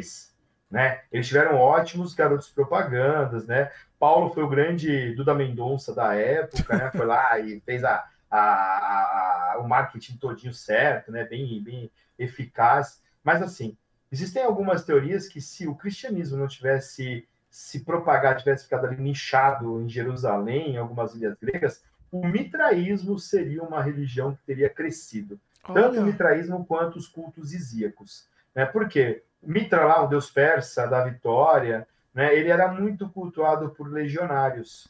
É, eu fico imaginando que, que, engraçado que era uma legião romana do século III, porque tinham cristãos, tinham devotos de Marte, o deus da guerra, e de Minerva, tinha os mitraístas, né? e aí já tinha os caras que vinham do norte lá, que eram cultuadores dos deuses germânicos, Voden, Donar, Tivas, né? Era uma, uma loucura uma legião romana, as legiões romanas dessa época. Mas Mitra era um deus que era cultuado por homens, né? Haviam segredos, mistérios é, mitraicos que as pessoas se iniciavam e tudo mais, mas ele é conhecido como a, o Sol Invicto. E tem uma história muito legal, eu vou perguntar para você se você sabe de quem que eu vou falar. É, existia a crença de que uma criança ia nascer por volta do perto do solstício, né? Era uma criança que ia nascer num lugar isolado, num, num, de uma mãe virgem, né, que daria a luz numa manjedoura cercado de animais para acolher e esquentar, e essa criança se tornaria a salvadora da humanidade, aquele que vem para livrar o mundo dos pecados. De que eu estou falando? Já ouvi essa história aí, já ouvi em algum lugar. Não é de Jesus, pois é de Mitra. Ah, né? É. O, o, sol invicto, aquele que saiu pronto da mãe, já derrubou um touro na porrada ali, virou o chifre, quebrou o pescoço do touro e saiu para salvar o mundo. Ele trouxe a luz para o mundo. Por isso ele era o sol invicto né? E, e, tem coisas que são fantásticas. E tem mais também. coisa paralelo, né, na história. Foi um plágio, né? A história a gente sabe que foi um plágio aí. Eu, a gente tá vendo, enquanto você tá falando, a gente tá vendo uma imagem do, do Mitra. É, uma, uma estátua. Mas fala aí, fala mais que mais tem isso aí do plágio aí da, da história. Que eu acho que. Sim, né? Eu vou citar o Joseph Campbell, né? O, ah. o poder do mito, que na história da humanidade você tem mitos que se repetem de povos que nunca se encontraram em suas épocas de auge né? A história do dilúvio, que não tem nada a ver com a Idade Média. Você tem dilúvio grego, você tem dilúvio sumério, você tem dilúvio babilônico, tem dilúvio hebreu, tem dilúvio é, hindu. Quase todo mundo passou por um dilúvio, né? Zilzudra construiu lá, construiu uma arca gigante, porque um, eu não esque, eu lembro, esqueci o nome aqui do deus ali da, da Mesopotâmia, que falou: olha, construiu uma arca para salvar sua família e os animais, né? A gente já conhece essa história de outra maneira. E tiveram uhum. duas arcas, né? Então, assim, eu não estou desconsiderando a fé, né? Eu não vou entrar nesses meandros. É, não é, não é nem objetivo aqui desse, desse, mas, desse episódio, pelo menos. Pelo menos as, desse episódio. As histórias, elas vão se, se repetindo. Na, na, na pegada do IC, uma vez eu li uma matéria muito interessante que falava assim, se o cristianismo não tivesse se espalhado pela Europa, corria-se o risco da Europa ser dividida em três grandes religiões: a romana, a nórdica e a muçulmana. Olha. E que, por exemplo, a América teria sido também, é, vou usar a palavra mais errada do mundo, descoberta por eles. E hoje o Brasil seria um país, por exemplo, que teria uma grande parte da população é, muçulmana e viking. né, dos deuses vikings, porque eles eram os grandes navegadores, eles que iam se espalhar ali pelo mundo e chegar nessa, nesse novo continente e se integrar ali com as populações nativas. Eu achei essa, essa teoria fantástica. Nossa, esse C é muito legal. É um livro de RPG novo, isso aí, inclusive. Nossa, dá, dá pra fazer um, um podcast só de esse, né? Legal.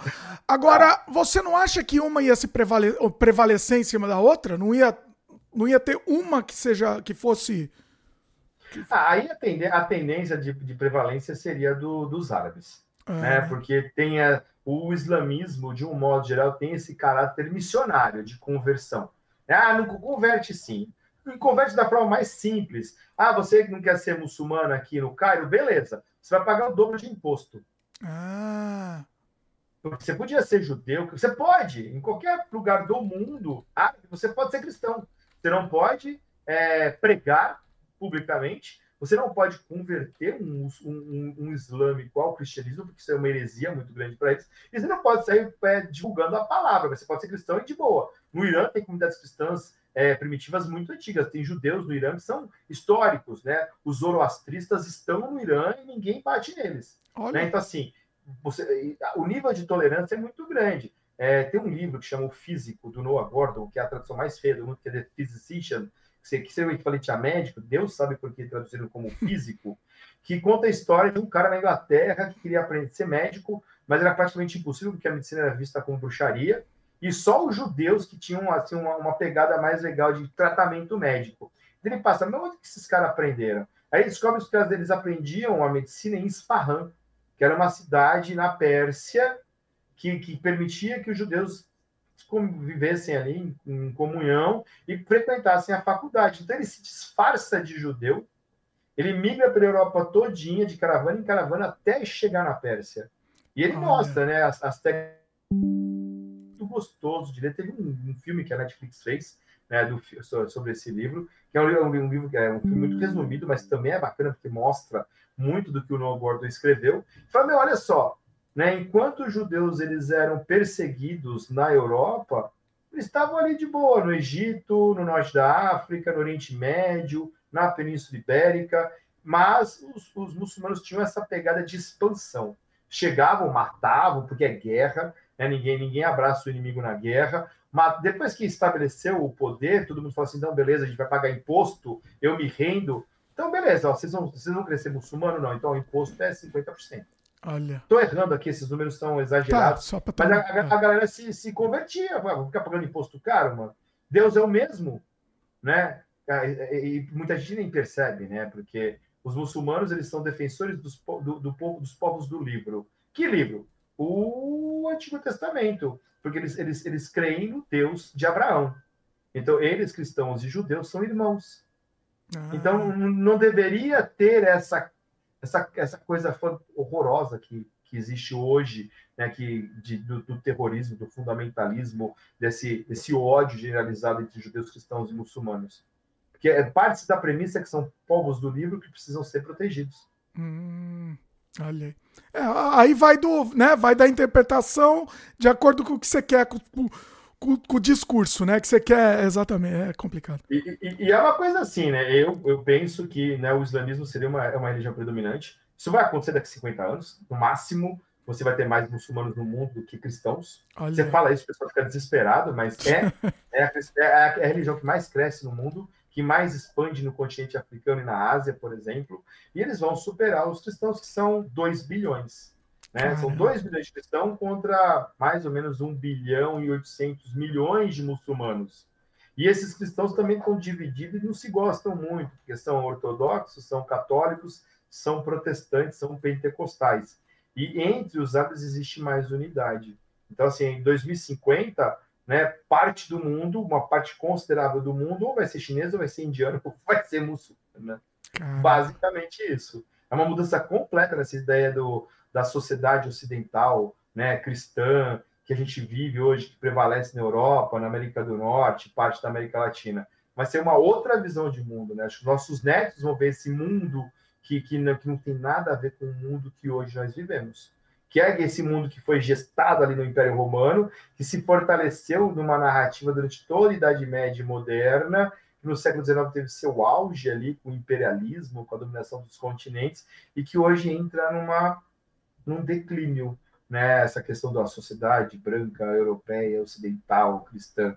O mundo é diverso, né? E, e se, se a galera não parar para pensar, vai ser engolida por essas transformações. E, ah, eu não sabia. Sabia sim, você não quis prestar atenção, né? É, é basicamente isso. É. A gente, isso pode render um programa aí futuramente também. Esse tema. É, bom, é que não dá pra gente falar da Idade Média sem, sem fa falar da religião. Vamos, vamos falar mais. Ah. Vamos falar do lance da Inquisição, das Cruzadas também, né? Acho que isso daí eu acho que é o grande. É, é, é o grande cereja do bolo aí da Idade Média, né? A Inquisição é um assunto bacana, porque assim, existe uma, um exagero, hum. né? nessa questão de, da Inquisição em si. Não que não houve violência, né? Ah, mataram milhares de bruxas, sei lá. Não, não. Morreu um monte de gente por questões políticas. E a Inquisição tem duas fases. É, já existia uma Inquisição ali entre os séculos é, 9, 10 e 11, era um tribunal da igreja que julgava os crimes da fé. Né? A galera morria ali porque por heresia. Né? A igreja sempre teve essa pegada da Inquisição. Os, os, as primeiras grandes vítimas da Inquisição foram os cátaros, né, ou albigenenses, que foi uma, uma heresia. Gente, heresia é discordância, tá? Toda vez que existe dentro de uma, de uma religião, de uma fé, um grupo dissonante que crê de uma forma diferente, ele pode ser considerado herético. Os albigenses, eles acreditavam que as pessoas eram salvas pelo trabalho e que a riqueza deveria ser dividida. Né? Os padres governariam, tanto os nobres quanto os camponeses dividiriam ali os frutos do trabalho e seria uma sociedade mais igualitária assim como os valdenses na região da Itália. É lógico que ali, naquele momento, a igreja não queria dividir coisa nenhuma. Né? Então, eles foram massacrados pelos templários, pelos franceses, né? porque era impossível deixar que uma, uma visão diferente do catolicismo se espalhasse. Porque o catolicismo ele foi decidido ali por Constantino, né? Constantino chegou assim: ó, organiza isso daí, porque eu vou oficializar como uma religião do império, eu quero vocês organizados. Eu preciso saber o que, que é para defender isso aí. Teodósio terminou de, de, de organizar, e a Igreja Católica nasceu, mas nasceu com muita divergência. Né? Na Idade Média, quando o Império Romano, quando a Europa briga com os bizantinos, né? é, é uma briga é, não teológica, mas política. O imperador bizantino não queria mais ficar falando amém para o cara de Roma, né, que tinha terras. O Papa era poderoso, a igreja tinha um, um, país, né, um terço da Itália era a terra da igreja. Quem deu de presente essa terra foi o Pepino. A gente falou do Pepino agora há pouco né? Em troca da coroa é, franca, o Pepino fala assim: essas terras são da igreja agora.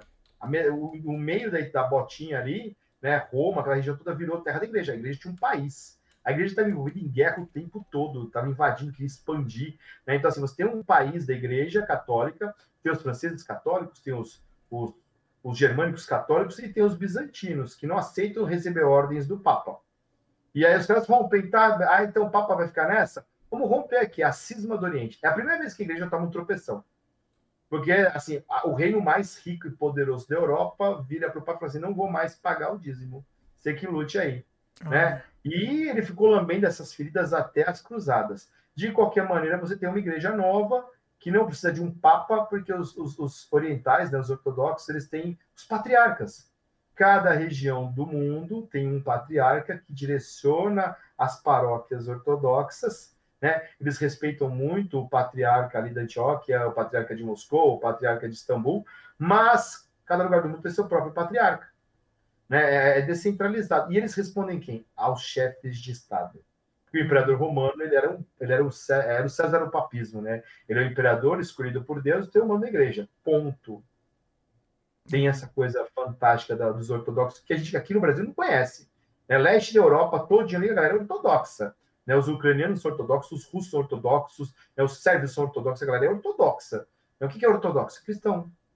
E dentro da igreja ortodoxa também tinha heresia. Tinha galera que falava assim, a gente não vai cultuar mais imagens.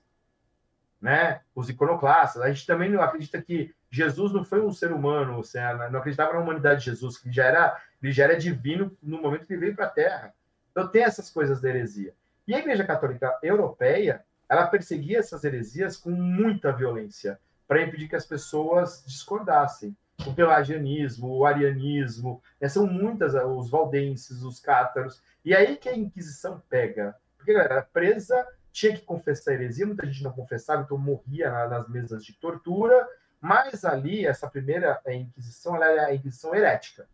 Matavam pessoas diferentes, matavam pessoas acusadas de, de blasfêmia, né? matavam judeus por praticar o judaísmo, né? Na, mas isso aí vai ficar um pouquinho pior para frente. Pior aonde a, a Inquisição pesada ela acontece com a segunda quebra da Igreja Católica, que já é quase na transição da Idade Média para a Idade Moderna, quando tem o protestantismo. Então, essa visão que a gente tem da Inquisição, ela é, ela é muito mais moderna do que medieval. Hum. A Inquisição medieval, ela perseguia os hereges. E ela foi alimentada com as cruzadas, que foi outra coisa que você perguntou. Né? Porque ali você era um, um guerreiro de Cristo indo matar os infiéis, os hereges. E a galera presa, era, era julgada, era, havia ali um, um, um, vamos assim, né? havia um teatrinho de julgamento, e a galera morria porque não é cristão, então a gente pode matar. Né? Então ali a igreja é, pega, pega esse tom mais sanguinário mas ela só vai se tornar a Inquisição que todo mundo fala, das mesas de tortura, de espetar o corpo, as bruxas de Salem, né, os tribunais do Torquemada na, na Espanha, isso já é 1300, 1400, já é a Idade Média acabando. Isso vai continuar até o Lutero, Calvino, Henrique VIII, que já é a Idade Moderna já, né, a galera fugia da Inglaterra para não ser morta, morta pela Inquisição Inglesa, fugia da Holanda, pra, e, e aí vira uma loucura, né? Mas o que a gente tem mesmo de violento são as cruzadas. É uma, é, quando eu estava na faculdade, eu entrevistei umas lideranças islâmicas aqui, no, aqui na cidade que eu moro, em Guarulhos. Né? E assim, eu perguntei como é que é. Né? Como é que é a, como é que são as cruzadas lá no Líbano, na Síria? Ah, lá a gente ensina as, nas escolas que são as invasões bárbaras. Os cristãos são os bárbaros que vão destruir a civilização é, do Oriente Médio. Essa é a, a coisa que ninguém para para pensar, como é que eles viram isso? Né? E aí vira uma coisa realmente uma disputa religiosa. E, e é o pior, não eram os árabes que eram inimigos da fé cristã, eram os turcos. Ah, olha aí. Porque enquanto os árabes dominavam a região do Oriente Médio, o caminho para Jerusalém era aberto. Os cristãos podiam ir lá, dar o um rolezinho em Jerusalém, né, ver lá onde Cristo foi crucificado, onde foi enterrado, onde foi não sei o quê, pá, via cruzes. Quando os turcos vieram da Ásia convertidos e dominaram e bateram nos árabes, dominaram tudo, eles fecharam a rota para Jerusalém. Não, não quero mais gente, não quero vocês aqui. São nossos inimigos, os ortodoxos e os católicos. E aí o Papa fala: não, beleza, é, agora é minha deixa. É porque, ah, vamos resgatar a Terra Santa da mão dos hereges. É, é tão mais político e comercial isso do que religioso que chega a ser assustador. Não, porque os cavaleiros cruzados, os cavaleiros templários, os cavaleiros teutônicos. Gente, o Papa queria né, tomar o Oriente de volta e colocar os seus para governar. Né? O Papa queria escoar a galera que estava sobrando na Europa.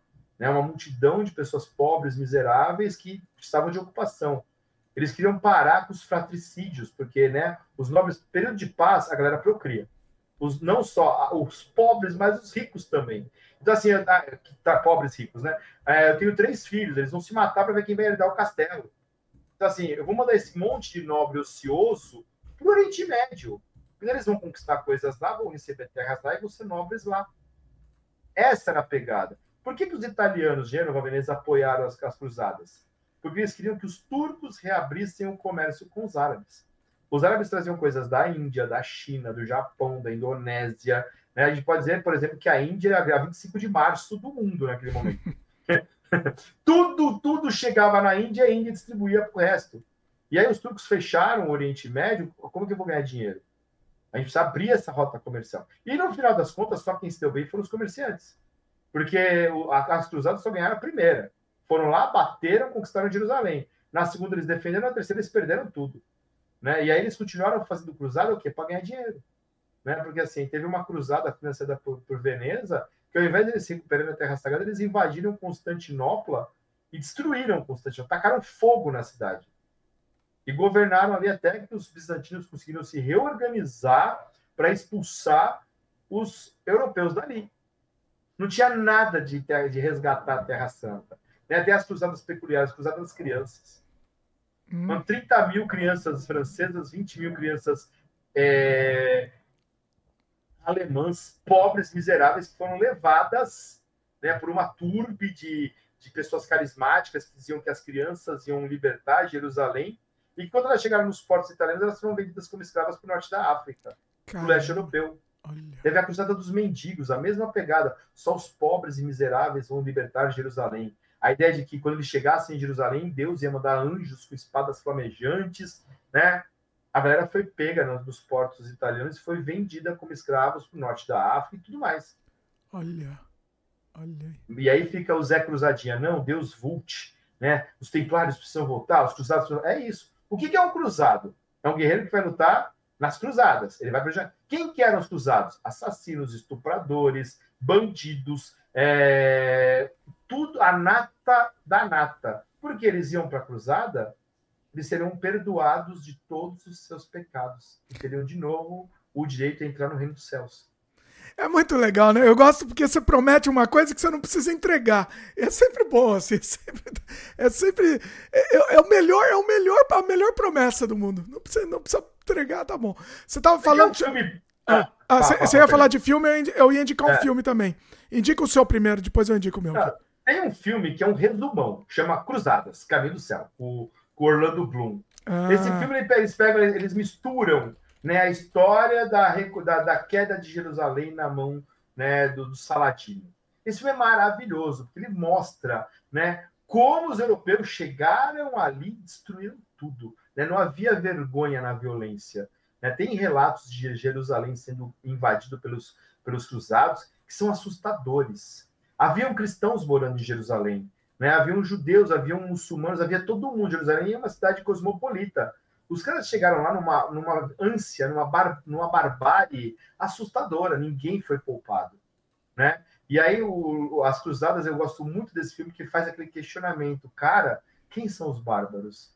Né? Quem foram os bárbaros?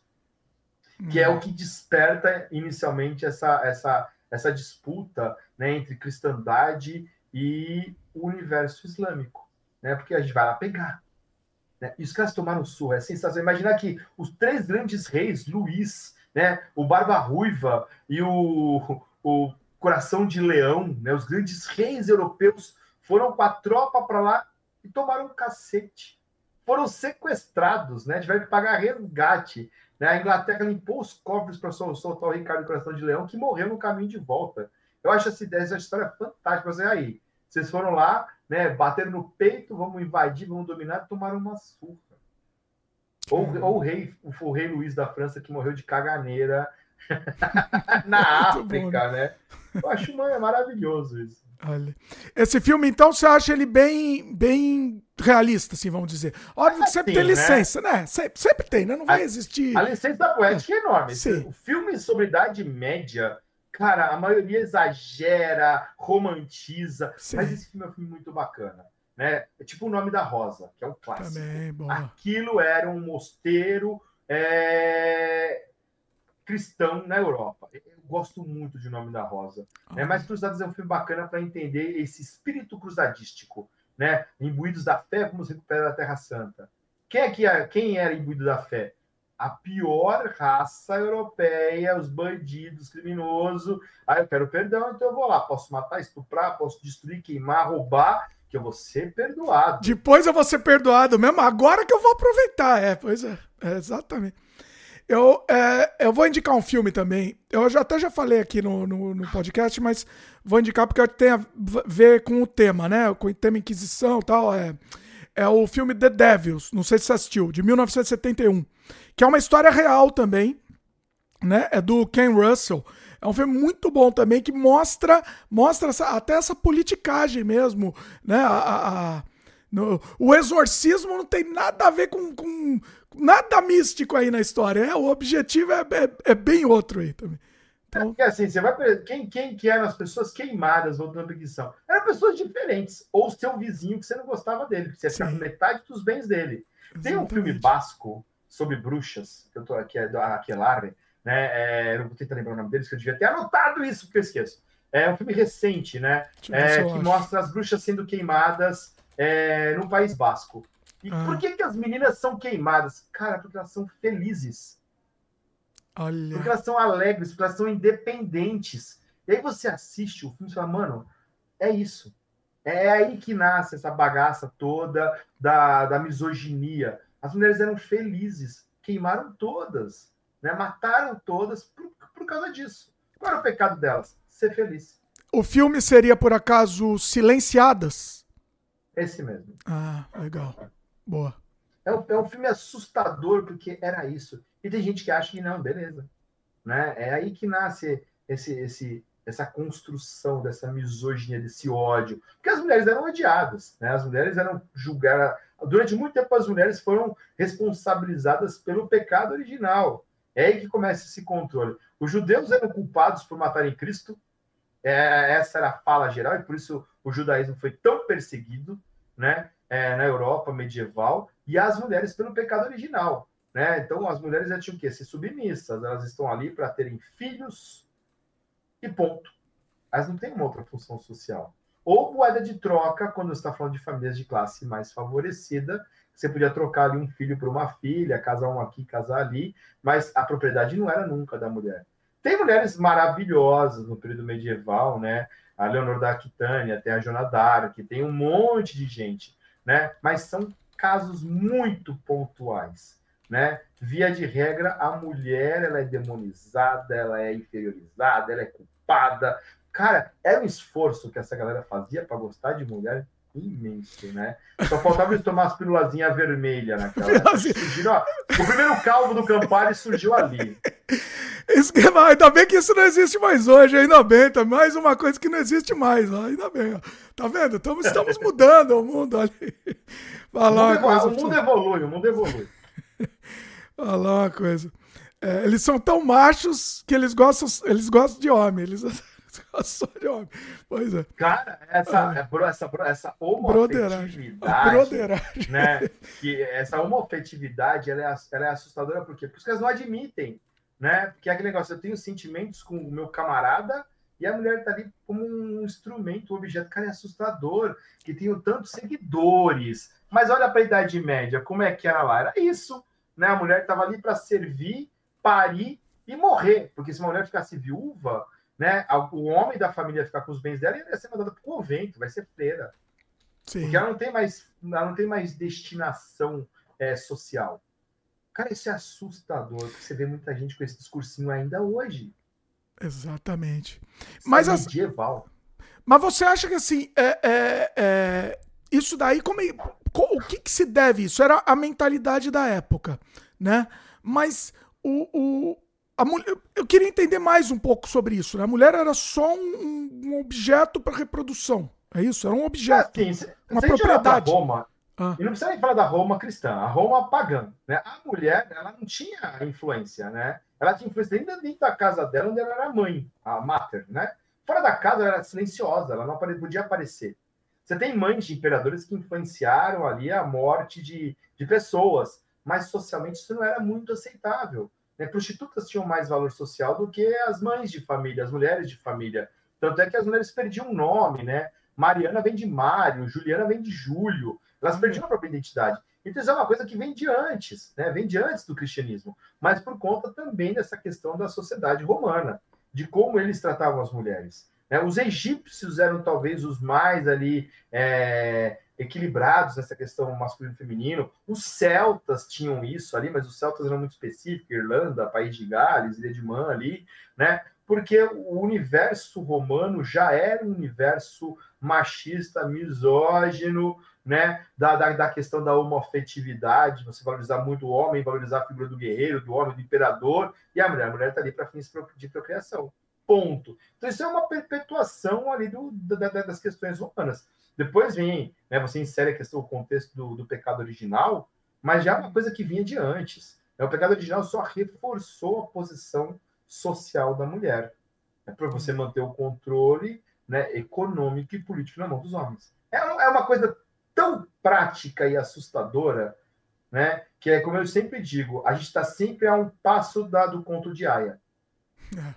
Porque é assustador, né? O, o conto de Aya, ele é um conto, é uma distopia medieval moderna, é um negócio louco, né? Que você fala assim, mano, será que é possível? A gente sabe que é.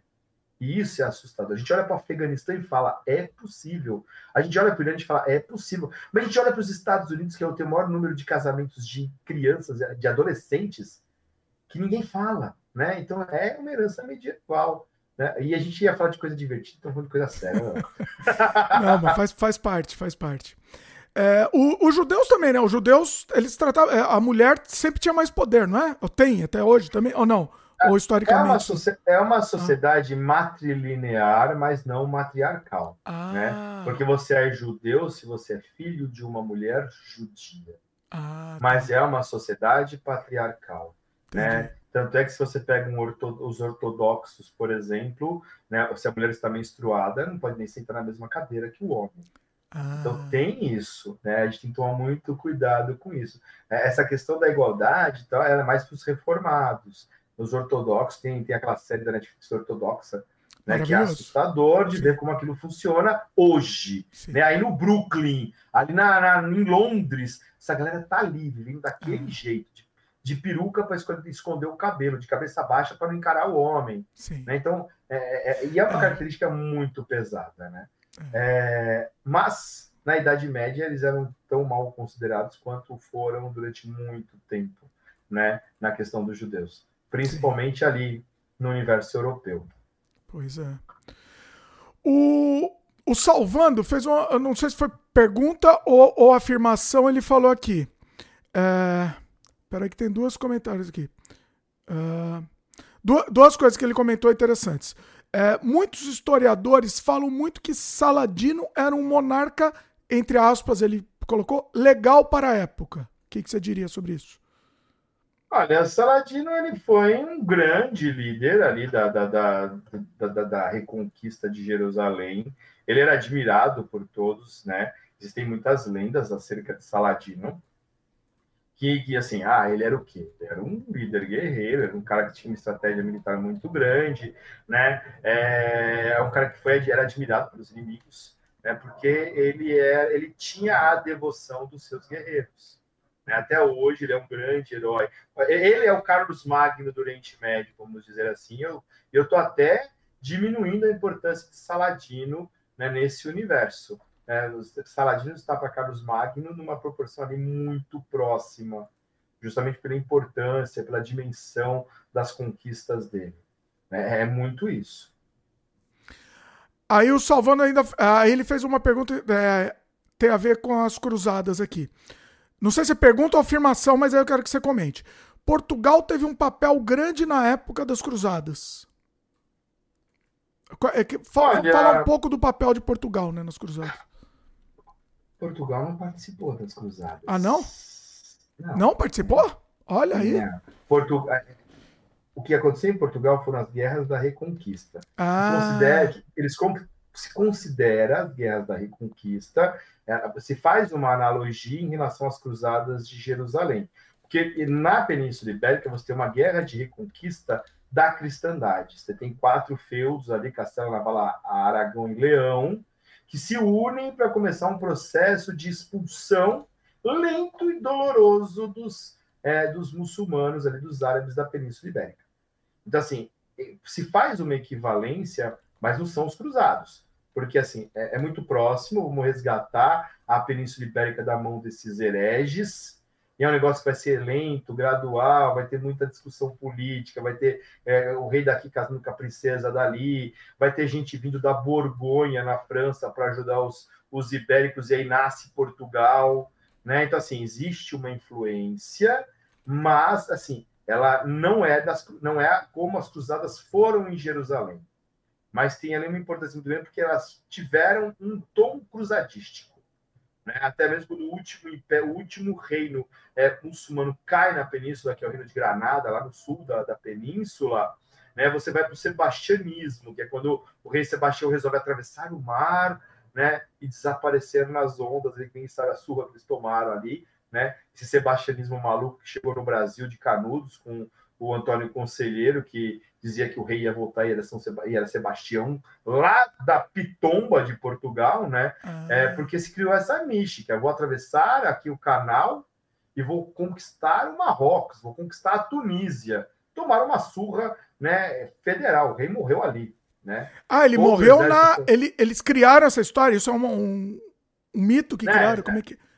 Ah. O mito, porque ninguém, assim, teoricamente, ele, ele, ele foi para, para a África para lutar contra os hereges e nunca mais voltou. Ah. Tomaram um cacete, morreram lá. Mas criou-se essa ideia de que ah, um dia ele vai voltar. Assim como, né, se alguém encontrar a espada de Arthur, a Excalibur vai tirar e vai virar Arthur. Assim como a, a espada de Carlos Magno na, na, na Alemanha, e assim como tantos outros mitos surgiram dentro dessa mística cristã cruzadística.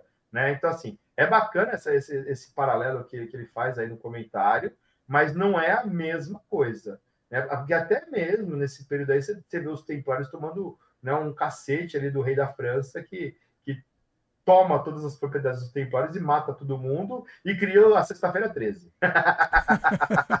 Olha aí. Porque, né, o Felipe, ele vai dar, não é pingo d'água, né? Ele vai pegar e vai tomar todas as riquezas dos cruzados. Aquela série Nightfall da, da Netflix é muito boa, né? Mostrando essa, essas intrigas políticas do rei da França indo lá, sequestrando o Papa, né? Falando, o Papa vai ficar aqui, vocês vão falar bem para mim. Depois vai lá, os cruzados, mata todos os templários, né? Foge um ou dois ali. Eu gosto muito dessa série. Né? Até essa pegada da, dos cavaleiros, da galera das cruzadas e tal, mas essa pegada política de bastidor que é muito boa. Olha aí. Agora, vamos mudar um pouquinho o tema e falar um pouquinho sobre como que era efetivamente a vida na Idade Média. Eu acho que essa parte de curiosidade muita gente gosta, é interessante, isso atrai bastante pessoal. A, a, a vida mesmo, essa, a, a, questão de, do cotidiano das pessoas, né? Desde a nobreza até os camponeses. Vamos começar aqui desmistificando. Gente, os castelos que todo mundo acha que são medievais não são medievais. oh. são modernos. Esquece aquele castelo de tem torres com muralhas. Esquece. Tinha. Né? Tinha um outro que podia lembrar isso aí, mas não tinha. Tinha os torreões, né? Os castelos medievais eles eram torres de quatro, cinco andares, onde o, o, o nobre morava lá em cima, né? Os caras moravam embaixo, tinha um, um salão para todo mundo comer, e você tinha o que ao redor? Muralha de paliçada, madeira, né? Muralha de madeira. Essa, essa visão romântica dos castelos que a Disney, né, consolidou, ela é moderna. Os grandes castelos com muralhas, com catapultas, são modernos. Né? Não tinha esses castelões, como todo mundo acha. Tinha os torreões, eram muito raros. Ah, sabe, porque durante a Idade Média, a galera, vou ser bem malvada agora, eles perderam né, a capacidade de construção. Só as, as, igrejas elas eram românicas, a arquitetura românica, que é do início ali da, da Idade Média, elas construíam fortificações, aquelas igrejas de, de janela pequenininha, de porta desnivelada, com fosso ao redor, para evitar invasões. E é isso. Né? Esquece o cavaleiro medieval do Grande Castelo. Não tinha o Grande Castelo. Não Caramba. tinha. Tinha o Filipe, o, o, rei da França, né? Porque os, que os vikings invadiram Paris, tinha ali um, um castelo maior, mas eram pouquíssimos. Era tipo um por reino. Não é toda, tá, tô aqui andando com o meu cavalinho, cheguei no feudo ali, ah, tem um castelo que mora o conde. Aí mais 100 quilômetros, ah, tem um castelo do duque. Não tinha. Tinham torres, fortificações, com madeira ao redor. Um cara que escreve muito bem sobre isso é o Bertrand Hormel. Né? Tanto na série das Crônicas Saxônicas, né, do Inimigo de Deus, Excalibur, o Rei do, do Rei do Inverno, quanto na série dele é... The Last Kingdom, né, a, a história do Ultred e dos Vikings. Ele faz no, na série das crônicas saxônicas, das crônicas arturianas, ele descreve os castelos que são sensacionais. Porque os caras derrubavam um muro, que era romano. Como é que eu faço agora? não sei construir esse muro. Eles remendavam com madeira e palha e barro. Então eram, eram coisas assim, eram gambiarras de fortificações. Na Inglaterra, principalmente, a maioria dos castelos eram palácios abandonados romanos que eram adaptados à falta de habilidade dos ingleses de construir telha, de fazer muro, de, de empilhar as coisas. Não é assim, você pegar lá um, uma muralha de 100 metros, na época dos, da Inglaterra, da criação da Inglaterra, dos, dos sete reinos saxões, era 100 metros que eram de muralha original, 50 metros já era madeira podre, que tinha que ser trocado o tempo todo, porque não sabiam construir. Mas e a segurança? Nenhuma, então? Você invade tra trancos, assim, você entra de boa. Ah, sim, você é segurança, você tem uma tropa ali. É só a tropa, mas o... On, é. né, mas o que a gente vê em filme é uma coisa muito romântica, Olha. né? Até mesmo porque, por exemplo, eu, vou dar, eu, vou, eu posso dar um número impreciso, mas é só para ilustrar o dia a dia, né? Vai ter uma batalha, vai ter uma guerra. Meu reino declarou guerra contra o seu reino. Como que é meu exército? Mil soldados, nada, cara. Você pegava, se, se sua tropa tivesse mil pessoas, você ia ter 50, 70 caras com armadura. Cara. Você tem uns 200, 300 com uma espada decente ou um machado decente, e o resto era camponês desesperado para não morrer. Era a FIRD, né? Eles convocavam a FIRD e os camponeses lá para a guerra. O cara ia com o quê? Com o focardo, né? com o rastelo, com a enxada, com o machado de cortar madeira, um pedaço de pau, né? E manda esses caras na frente para gastar a flecha do inimigo, para depois a cavalaria e né, os guerreiros que tinham alguma proteção corporal. É lógico que a gente não está falando de Guerra dos 100 Anos, Batalha de Agincourt, essas coisas malucas. Mas, via de regra, era isso. É uma tropa, um, um exército de 10 mil soldados. Não tinha 10 mil soldados. Até mesmo porque os soldados não eram assalariados, eles eram vassalos, né? Eles tinham juramento de fidelidade com seus senhores era a galera da, da dos. Os caras torciam para a guerra não acontecer no verão para poder fazer colheita.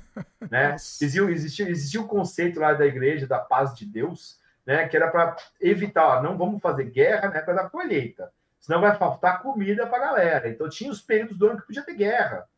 Né? E era respeitado? Guerra... Isso era respeitado?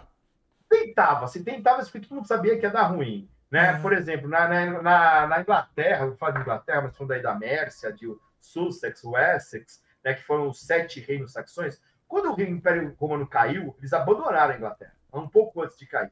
E aí os saxões, que eram os germânicos do norte, invadiram aquilo, tomaram aquela terra e criaram sete reinos. Kent, Nortúmbria, Wessex, Sussex, Anglia Oriental, tal. Então cada um tinha um rei, né, com uma cultura ali que começou a misturar um, um restinho de romanismo com o, o, germanismo, com os caras que já estavam ali, os celtas, era uma, uma, bagunça, né? Era um povo bem vira-lata, assim. E aí a galera fazia o quê? Né? Eles tinham essa uma herança romana com uma técnica de luta germânica e eram cristãos.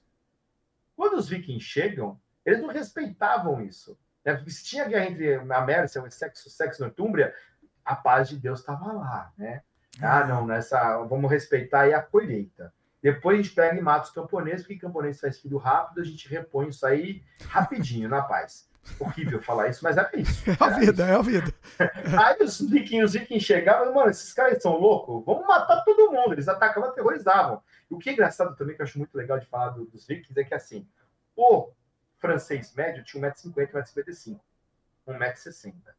O camponês, o, o via de regra, porque a galera comia muito mal não crescia. Aí chegava um viking lá, um, um norueguês, o cara tinha 1,74m.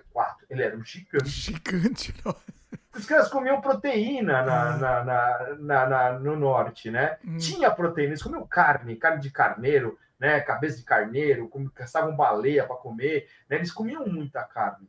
O, o, cidadão comum da França, a, da Alemanha, do norte da Itália, era um cara franzino, mal alimentado, fedido. Olha. E que se cagava de medo de ver ali os vikings chegando. Que acham, ah, os vikings tinham 2 metros de altura, a espada do viking tinha 10 quilos. Cara, a espada do viking tinha 90 centímetros, 1,10m no máximo, pesava 1,5 kg, 2 mas isso, né, com um cara com um, capaz... um elmozão aqui, uma cota de malha, a galera morria de medo. Era um bando de gente mal nutrida, né? Ah, os franceses. Ah, tinha a galera que comia bem? Tinha. Ao meu exército tem mil soldados, eu tenho 50 cavaleiros, eu tenho 100 soldados armados e eu tenho os camponeses para morrer. Ah, o que, que eles comiam? Cara, eles comiam muito mal. Era queijo, era leite, era aveia. E, e era isso, essa era a base. Papinha de aveia, um pãozinho embolorado ali, um queijinho quando dava muita sorte, carne no máximo era um peixe salgado. Olha. Porque não tinha carne, e, e, a carne que tinha era carne estragada. Ah, o, tá, eles tinham anticorpos, eles comiam essas bagaças podre mesmo, né? Lavou tá novo, mas assim, não se tinha muita carne, porque você vai matar um boi, você tem, ou come boi todo, você vai comendo carne podre o mês inteiro. Não tem geladeira nessa bagaça, né? Então a alimentação é uma coisa sensacional. A saúde Nossa. deles era muito frágil, porque não tinha saneamento básico, a ideia do banho não existia, né, que é uma coisa que eu acho que se perdeu do, no- de 0 a 100, assim, foi muito rápido. As termas romanas, a galera tomava banho e de repente ninguém mais toma banho. Ah, tem que tomar banho uma vez por ano. É, Luís XV foi considerado um dos reis mais fedorentos da história. Ele se gabava de ter tomado acho que três ou quatro banhos na vida. É verdade. É. Né? E tem aquele, E aí- o, o português também, né? Que também to, se gabava de ter tomado dois banhos, que, que levava o. Como chama? Aquele que levava o do frango no bolso. O, o Ah, o Dom João VI. Dom João VI também, né? Ele também é um que se também. gabava também. Ele tinha medo de tomar banho. Eu acho isso fantástico. Dom João, Dom João VI tem um programa inteiro. É uma figura fantástica. E, o pior, assim, os vikings, eles eram hipsters. E os vikings tomavam banho uma vez por semana. Eles penteavam o cabelo, eles tiravam o piolho, eles escovavam, eles limpavam o dente. Eles tinham que, eles tinham que morrer bonito. Né? Vamos morrer bonito que a gente vai pro Valhalla. Então a galera tinha higiene, que, que eu acho mágico. Tipo, eu tomo banho lá em cima, né, onde faz 30 graus negativos no inverno, e ali na França, que é mais quente, eu não tomo banho, eu fico fedido, tá bom. Como, como que a humanidade conseguiu se reproduzir, né? Nesse momento, nessa época. Isso é um negócio. Ah, Você vê que, você vê que a gente vai. É, é tipo, vai, vai, né? Ah, a, a gente, assim, os seres humanos são que nem vírus, né? Os únicos, as únicas estruturas que sobrevivem em qualquer cenário do planeta são os vírus e os humanos. Eu ficaria preocupado com essa comparação. Cara, os árabes na época, os muçulmanos, eles faziam cinco abluções por dia. Eles não podiam rezar sujos. Na pior das hipóteses, eles lavavam o braço, a cabeça, né, a testa e os pés. nossa. Sempre que eles podiam tomar banho, eles tomavam banho, porque eles, estavam, eles precisavam estar limpos diante de Deus. Pensa Hum. que é uma visão assim completamente maluca ao mesmo tempo. Eu fico imaginando assim, tem um, tem um livro muito legal que chama 13 terceiro Guerreiro, Hum, né, que o Antônio Bandeiras estreou, é, estelou na- na- no cinema, que o livro é do Michael Crichton, e que é baseado numa, numa história real, né, de um embaixador ali é, do Oriente Médio, Bagdá, que foi visitar os caras que compravam e vendiam escravos é, na região do leste eu- europeu, e ele acaba encontrando os vikings do Oriente, que eram os russos.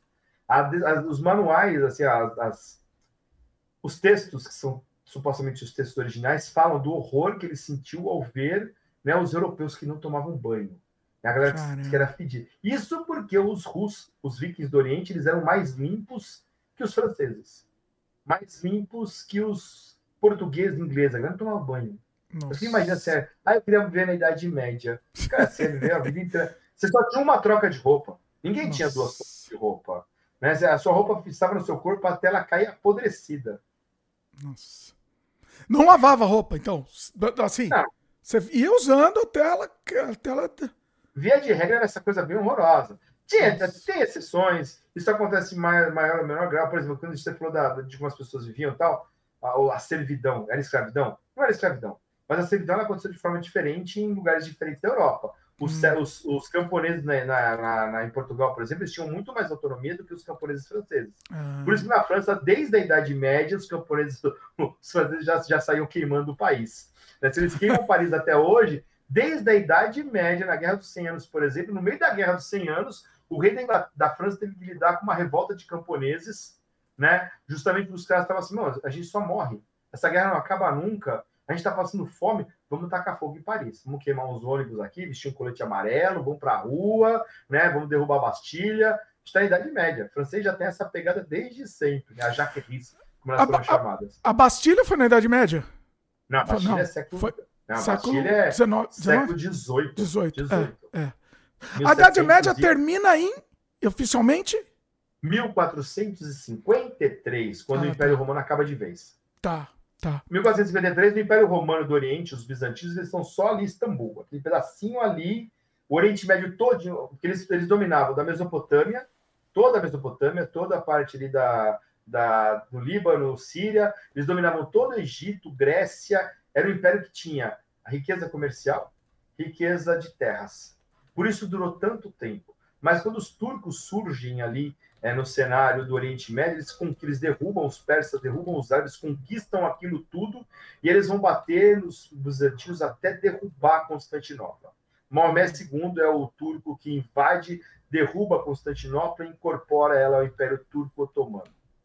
E aí eles vão assolar a Europa de novo, já que os, os portugueses estão expulsando os europeus, desse, os, os árabes desse lado aqui, pá, expulsam, Do outro lado, os turcos estão tomando o leste europeu. Né? Sérvia, Croácia, Montenegro, Bósnia, Macedônia, Grécia, vai tudo para as mãos dos turcos. Né? Os caras vão bater ali na Hungria. Né? Eles chegam até a Áustria, que é outro, outro medo. Né? Da mesma maneira como os franceses tiveram medo dos turcos, é, dos árabes, conquistarem né, a Batalha de Poitiers e dominar a França, os húngaros e os austríacos desesperados porque os caras foram até ali, né, é, né, até a beiradinha da Áustria. Quase chegou lá, né? É. E até por isso que o europeu é tão complicado. É, olha aí. Agora vamos voltar para esse lance do, do, dos hábitos, né? Dos, dos, costumes. Fala um pouco do lance, você já falou um pouco, mas eu acho que é legal falar um pouco mais. Da questão do saneamento básico mesmo, né? Que era uma, uma desgraça total, assim. Vamos lá, né? Império Romano tinha a cloaca máxima. Roma tinha uma cloaca máxima, um sistema de esgoto, né? E jogavam tudo no rio, mas escoavam a sujeira. Acabou o Império Romano. Acabou essa preocupação em obras públicas para atender a urbanidade. Todo mundo vai morar na fazenda. A galera para de tomar banho. A galera, a galera vive um universo que é de 50 quilômetros.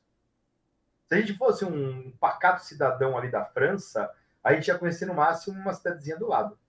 A gente ia passar a nossa vida inteira trabalhando ali nas terras do, do senhor feudal, que a nossa família está vinculada. Né? Então, assim, o saneamento é uma coisa que não importa. Né? Não tem banheiro, não existe o banheiro. Né? O, é, tem castelos que tem buracos na parede, onde as pessoas colocavam ali, né, iam se aliviar, encostavam no buraco, se aliviavam, escorria pela parede do castelo. Ei, delícia. Ou eram baldinhos, que eram usados como pinicos, que acabou ali, vai e joga pela janela.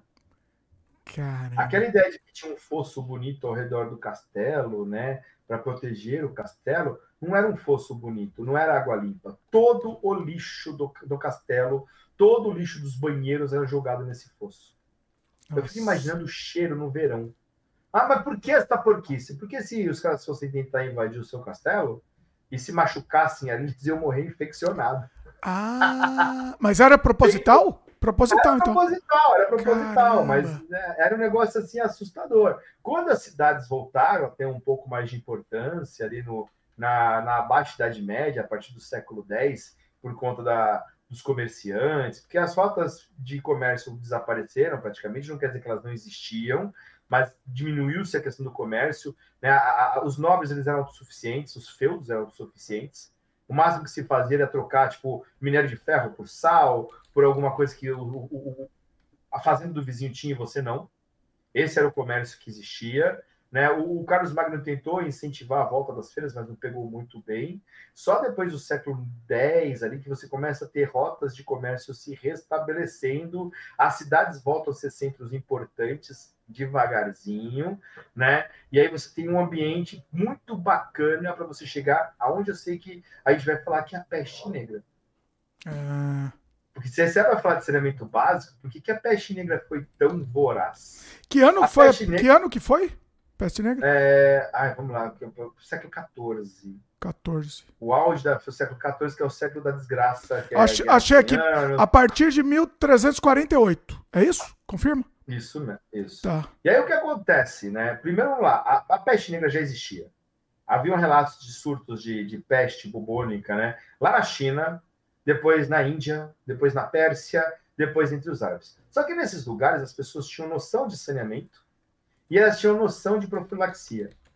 Temos que isolar, temos que queimar os, os corpos, temos que né, limpar aqui, matar os ratos. Não se fazia ideia sobre vírus, bactérias, essas coisas, porque não, não, se entendia, mas tinha essa noção de limpeza, higiene, né, a, medicina chinesa, a medicina ayurvédica na Índia, os, os centros de medicina uh, muçulmanos, eles tinham essa preocupação. Chegou na Europa, não tinha medicina. Não tinha medicina. Né? Tinha o barbeiro, o barbeiro dentista. O cara que é de cidade de cidade, ele fazia o que? Ele arrancava, ele fazia a tua barba, cortava teu cabelo, arrancava seus dentes podres, te amputava e costurava os ferimentos. No que máximo, beleza. ele vendia ali um elixir que ele vendia escondido, porque se pegasse ele vendendo elixir, ele tava lá, era uma poção do demônio. Ai, que, no, que normalmente era um conhaque com erva misturada. Dava um efeito ah. para funcionar. Tira queda, tira queda. Esse, esse, era o médico medieval. Então Nossa. você já, já pensa. Aí o que acontece, né? Os, os árabes, eles falam, os, os, os árabes falam muito que a, a peste negra foi o flagelo de Deus por conta da violência dos europeus contra o Oriente Médio. Porque os ratos contaminados eles saíram ali dos portos é, do Oriente Médio e vão chegar até os portos italianos. Uhum. E é aquele negócio: o rato traz a pulga contaminada. Os navios chegavam, desembarcavam, os ratos desembarcavam juntos. Sujeira, lixo pelas cidades, porque eram cidades fedidas, né? As, as pessoas jogavam os pinicos pela janela da, da rua, estava passando na rua, tomavam uma pinicada na cabeça, Nossa. né?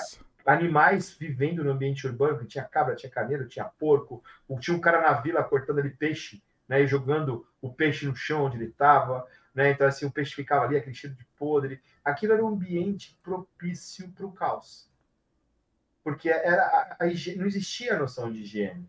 Né? Não, não, existia essa preocupação. Você não toma banho, você não se limpa, você come a comida que está ali, né? Você tem que sobreviver. E é isso que favorece a peste negra, porque os ratos vão se multiplicar, porque tem muita comida para rato nessas cidades, vão se contaminar com as pulgas, as pulgas vão vão picar as pessoas e não tinha discriminação. Eles, é, morreu tanto nobre quanto rico, padre quanto ateu, né? Porque aquilo se espalhou de uma maneira que a, a gente muito diz que a peste negra se autoconsumiu.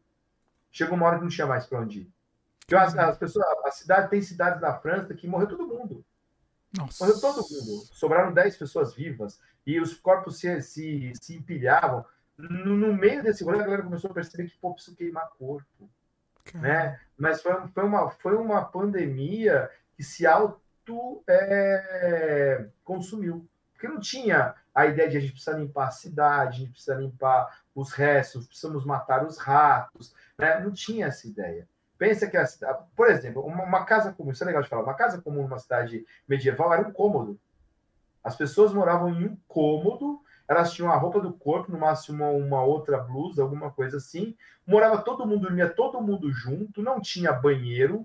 A, a cozinha, não, não, muitas vezes não tinha cozinha, as pessoas comiam na rua, né? Ou comiam ali o que podiam preparar, porque tinha um fogareiro, fazia uma papinha de aveia, comia um pão, comia ali uma verdura, um legumes, e era isso. Né? Então, assim, as, não tinha, como não tinha colchão, o que era o colchão de uma cama dessa época? Era um empilhado de palha com peles. Nossa. Também é um, um, um, antro também de doença também, né? Sem contar. Tem, tem, tem uma coisa que, que você já deu ouvido aquela, aquela expressão de você perder, perder a criança no banho? Não. Como é? Tem uma expressão que vem ah. da Europa que é perder a criança no banho. Por ah. quê?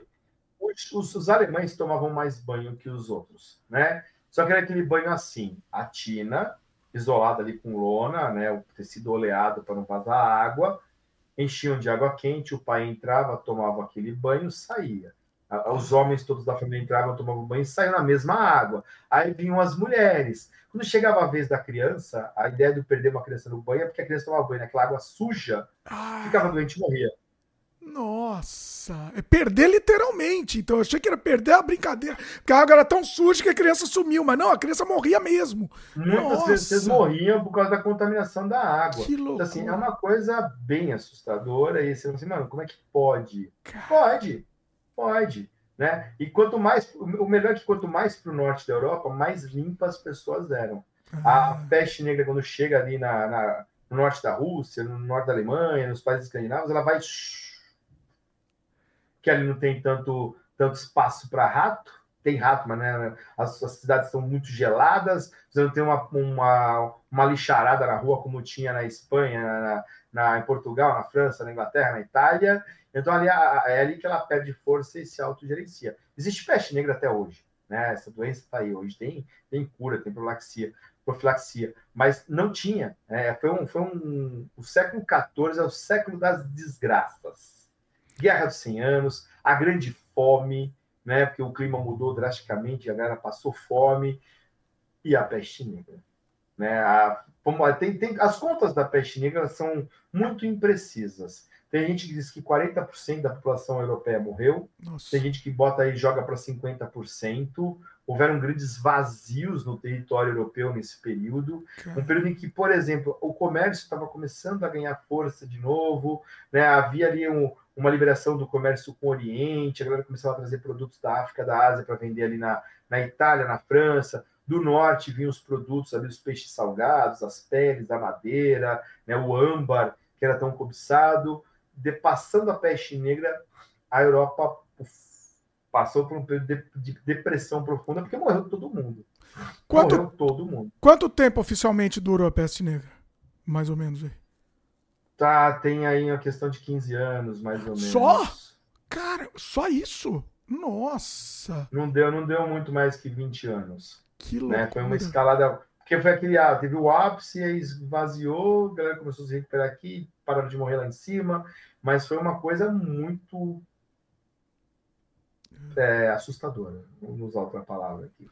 É, e, e, é, exatamente. É um negócio intenso, né? Também, intenso. Foi de um... eu, eu queria falar uma coisa pro pessoal que está assistindo em casa, que assim, eu sei que vai ter aqui cara assim, ah, mas você falou uma data errada. Ah, você falou três anos a mais ou menos. Gente, quando a gente gosta da história, né, quando a gente gosta de falar sobre isso, o que menos interessa de verdade é a data certa. Sim. A data certa era importante na prova que caía de história em 1934, 1945. Você tinha que saber o nome, o sobrenome, onde nasceu. Não era 45, não, no meu tempo, viu? No meu tempo. É por isso que eu peguei raiva. Isso me fez pegar raiva ali, porque não, não interessava o que era. Eu não sabia nem o que era, eu só decorava a data. Não me interessava pergunta, o que, que era. É, pergunta pra sua avó, você que tá assistindo o programa, o que é história para ela. Ah, data comemorativa, nome de, de heróis, porque era isso, é. positivista demais. Então, assim, eu tô, contando, eu, tô, eu tô tentando contar de uma forma imprecisa, mas trazendo o que acontecia. Tem uns exageros, tem um, um aumentadinho aqui, uma diminuidinha ali, mas é porque senão eu vou ficar lendo aqui um relatório oficial da história, como ela foi. E, cara, chato. Chato, chato. Por isso que eu nem tô te perguntando data. Quando eu pergunto mais. É, é pra você me falar mais ou menos, é, por volta do século tal, ou mais ou menos tal. Não, não, não, aqui não é. O objetivo não é falar exatamente a data, porque isso é chato. Isso não, e não, e não, não faz sentido nem você decorar a data. Pessoal, se vocês quiserem. Não tem mais em prova. Tem decoreba hoje em dia? De não, data? Não, não. De data não tem mais. Não, né? não, não, não, não se usa isso. É, assim, mas também chegamos num nível que, por exemplo, não se decora mais, eu acho perfeito. Não tem que decorar, tem que não. entender o contexto. Mas tem crianças hoje que tem, tem uma certa dificuldade quando você fala, ah, o que é o 7 de setembro? É, então. Não, 7 de setembro, vai. Vamos dizer. Como é uma coisa muito específica.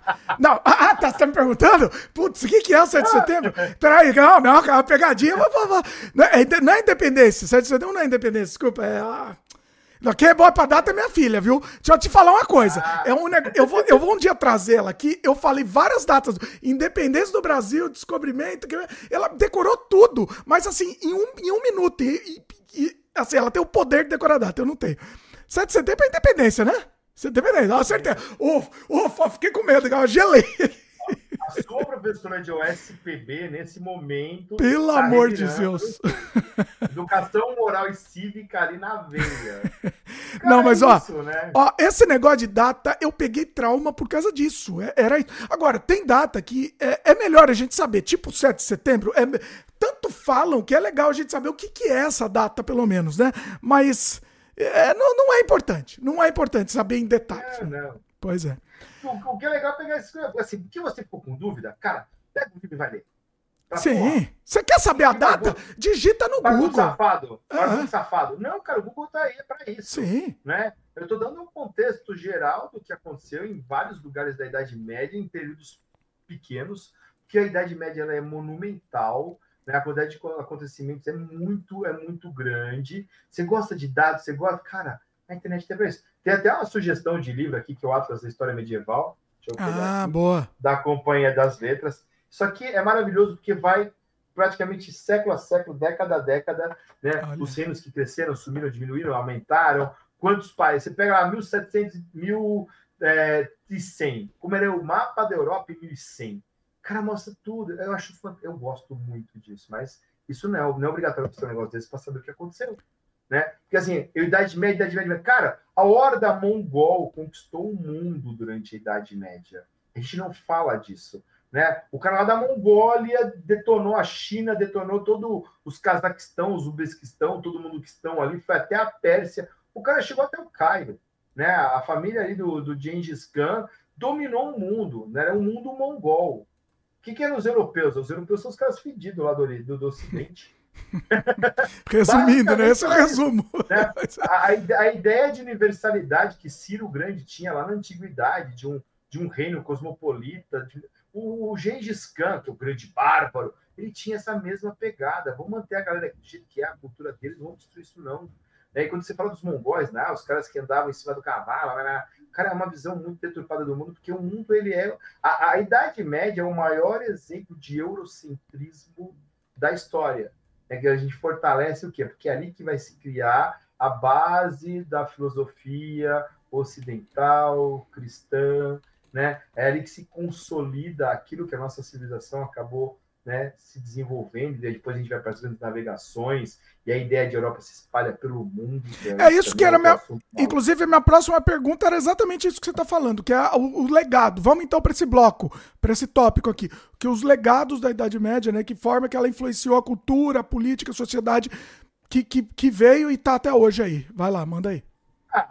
Bom, assim, a gente, a gente falou de fim de, de, de, de Império Romano. A gente falou da descentralização, quando os reinos começaram a perder força. Carlos Magno, que é o grande, o último, é, o grande rei da Europa Ocidental. A gente está falando de Europa Ocidental. É a cidade média dos livros é Europa, é Europa Ocidental. Alemanha em direção à França, né? Inglaterra em Península Ibérica e Itália. O resto a gente não fala.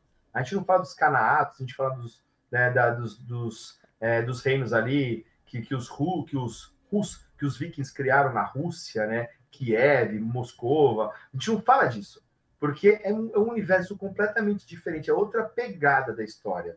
Então, quando a gente fala desse legado, é o legado que vai sendo construído pouco a pouco, depois da Guerra dos 100 Anos, depois da retomada né, da Península Ibérica, é, num universo em que eles, eles, eles, conseguem se empoderar. Você tem ali os reinos voltando a ter importância, né? a Espanha se consolida com a com a fusão dos reinos ali de Castela, Aragão. Então já é um reino que nasce forte, porque venceu a guerra contra os árabes, né? Portugal dá uma surra nos espanhóis, também se torna um reino, o condado portucalense se torna Portugal, depois conquista o Algarve, e é um mapa que a gente tem até hoje de Portugal, com uma variaçãozinha mínima.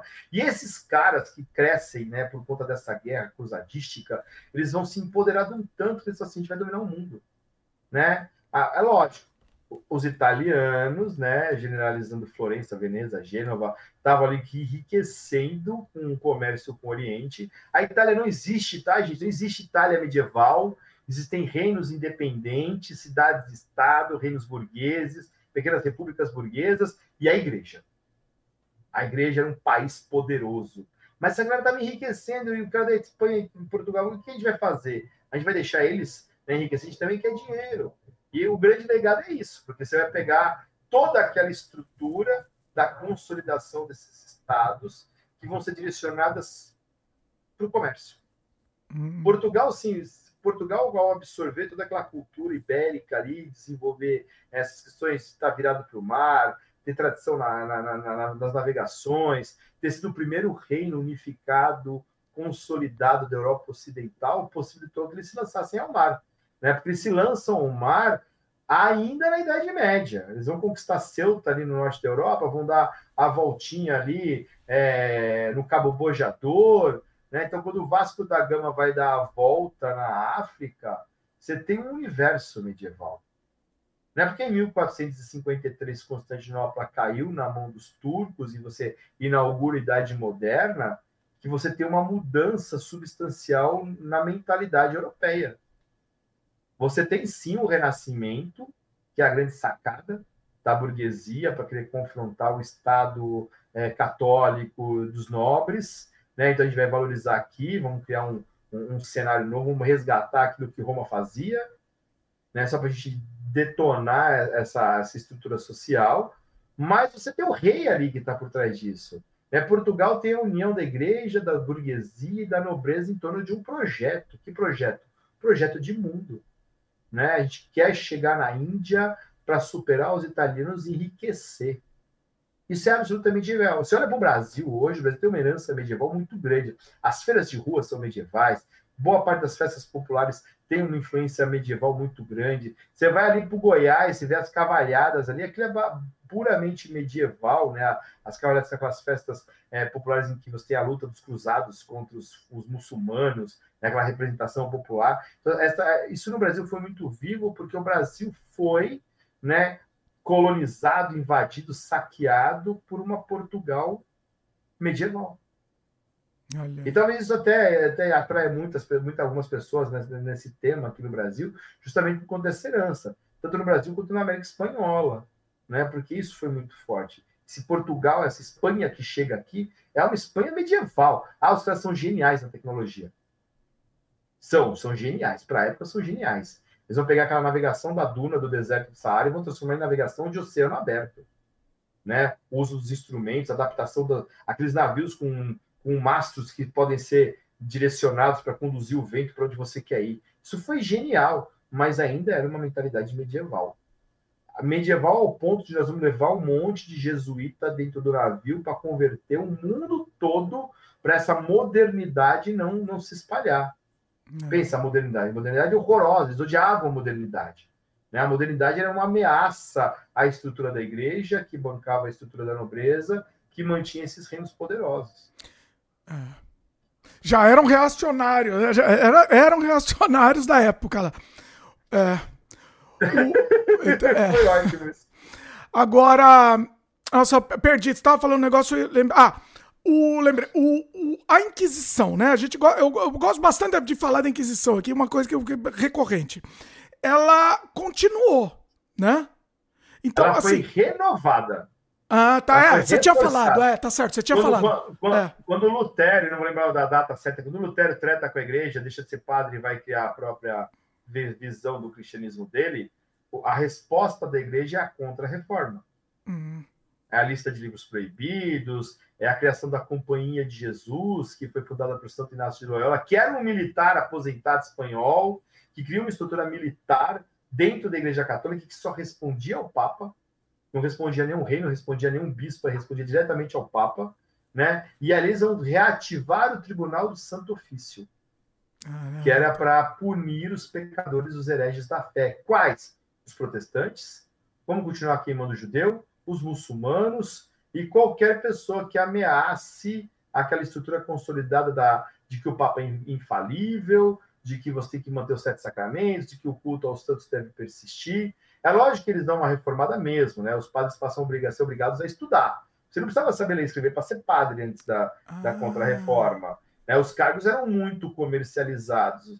Você tem um filho para herdar suas terras, você tem um filho para ser para você comprar um cargo dele para ser papa. Né? Os Borgia, na Itália, ali já renascentistas, os caras fizeram papas. Sim. Eles eram inescrupulosos, né? Então, assim, vamos pensar que existia esse tudo junto e misturado. Né? Então, assim, é, a Inquisição ela vai, ela vai crescer e se tornar a, aquela Inquisição assustadora dos filmes, dos livros, neste momento. Uhum. Que daí assim, eles vão passar por cima. Você tem um livro do, do, do em casa, vou te matar. Você, você achou legal as ideias do Calvino, vou te matar. Né? Uhum. Você acha que, que, os, que a terra tem que ser dividida entre as pessoas, eu vou te matar. E aí é essa Inquisição que pega. Né? É lógico, assim, por exemplo, os espanhóis eles foram além o Torquemada lá na Espanha, ele queria queimar todo mundo, né? Quando os reis da Espanha se, eh, se unificam e criam a Espanha, né? O Castelo e, Araga, Castelo e Leão ali, eles vão, eles vão virar assim para os judeus e para os muçulmanos. Ou vocês vão se converter ao cristianismo, ou vocês vão embora, nós vamos matar vocês. Vocês terem, terem uma ideia, assim, a, a, Espanha passou fome porque plant, os agricultores espanhóis eram muçulmanos. Eles não queriam se converter, foi todo mundo embora para o Marrocos. Ah. Passou um período complicado de produção de alimento na Espanha, porque assim, em vez dos caras tentarem né, chegar na diferença, vamos negociar aqui, vocês vão ficar tal, que nem, que nem eles faziam com os cristãos ali na Espanha e Portugal, os reis espanhóis dizimaram a galera. A galera que não foi embora e não se converteu morreu. Caramba. O fato de você comprar coentro na feira já era, já era determinante para te matarem, porque quem comia coentro era judeu. Nossa, olha. Agora, para entender, então assim, a pior Inquisição, então, foi depois, não foi durante a Idade Média. Então, a pior mesmo. Foi no finalzinho dela, ah. já na transição para a Idade Moderna, né? aquela Inquisição clássica que o pessoal fala das bruxas de Salem, por exemplo, Ela é uma Inquisição evangélica. Uhum. São os hum. puritanos que estão queimando gente, forcando gente na América. O Brasil teve Inquisição. O Tribunal do Santo Ofício veio para o Brasil algumas vezes, se não me engano, eu posso falar o número errado aqui, me corrijam, por favor. Teve umas 20, 30 pessoas aí que foram condenadas por bruxaria, sodomia, judaísmo. Olha, olha a classificação. Por blasfêmia, né? E foram mandadas para serem mortas em Portugal. Vamos queimar os caras lá.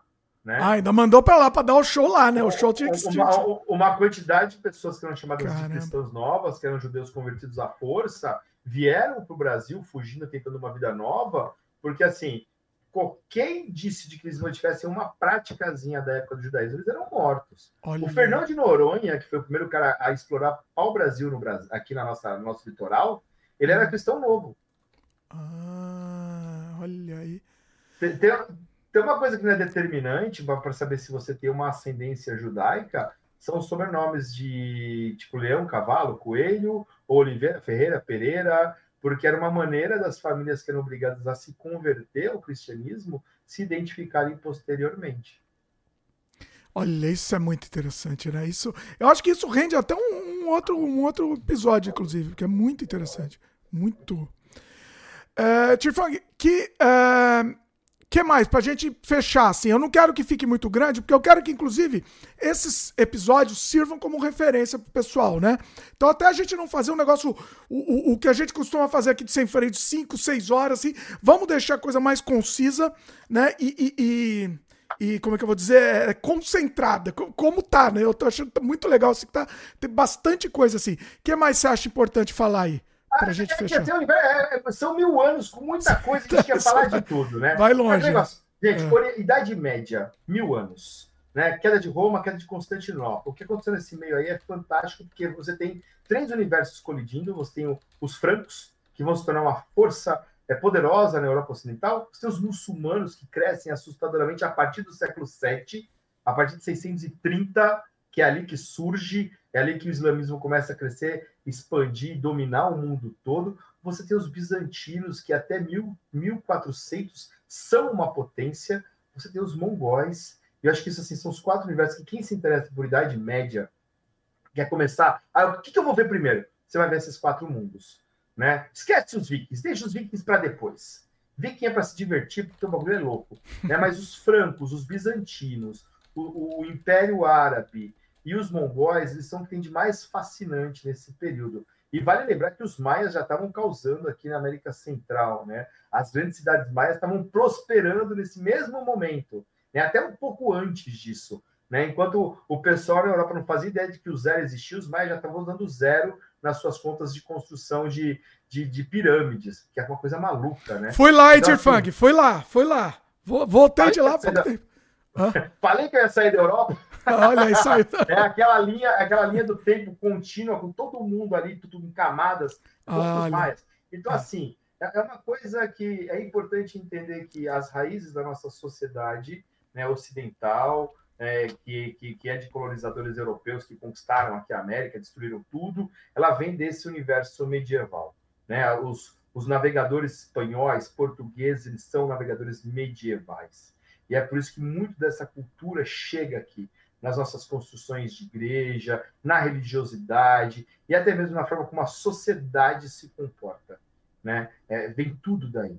Então é muito bacana pegar esses quatro pontos e depois né, dá para expandir. Depois dá para o Sagrado Império Romano Germânico, que é a coisa mais maluca da Idade Média, né? porque era um, era um império que tinha eleições para saber quem era o imperador. Olha que, que tinha, que tinha a, a galera fazia lobby né, subornavam pequenos nobres para que, podiam apoiar os estados que tinham direito a voto. Então, tem coisa mais maluca que o Sagrado Império Romano Germânico, né, que, a gente quase não fala sobre eles, mas é, é fantástica a história do Sagrado Império Romano Germânico. Fala da Inglaterra, porque a Inglaterra só vai existir depois da Guerra das Duas Rosas, até então é apinhado de reinos malucos. Ah, a gente não gosta de imigrantes. Gente, a Inglaterra é um país formado por imigrantes.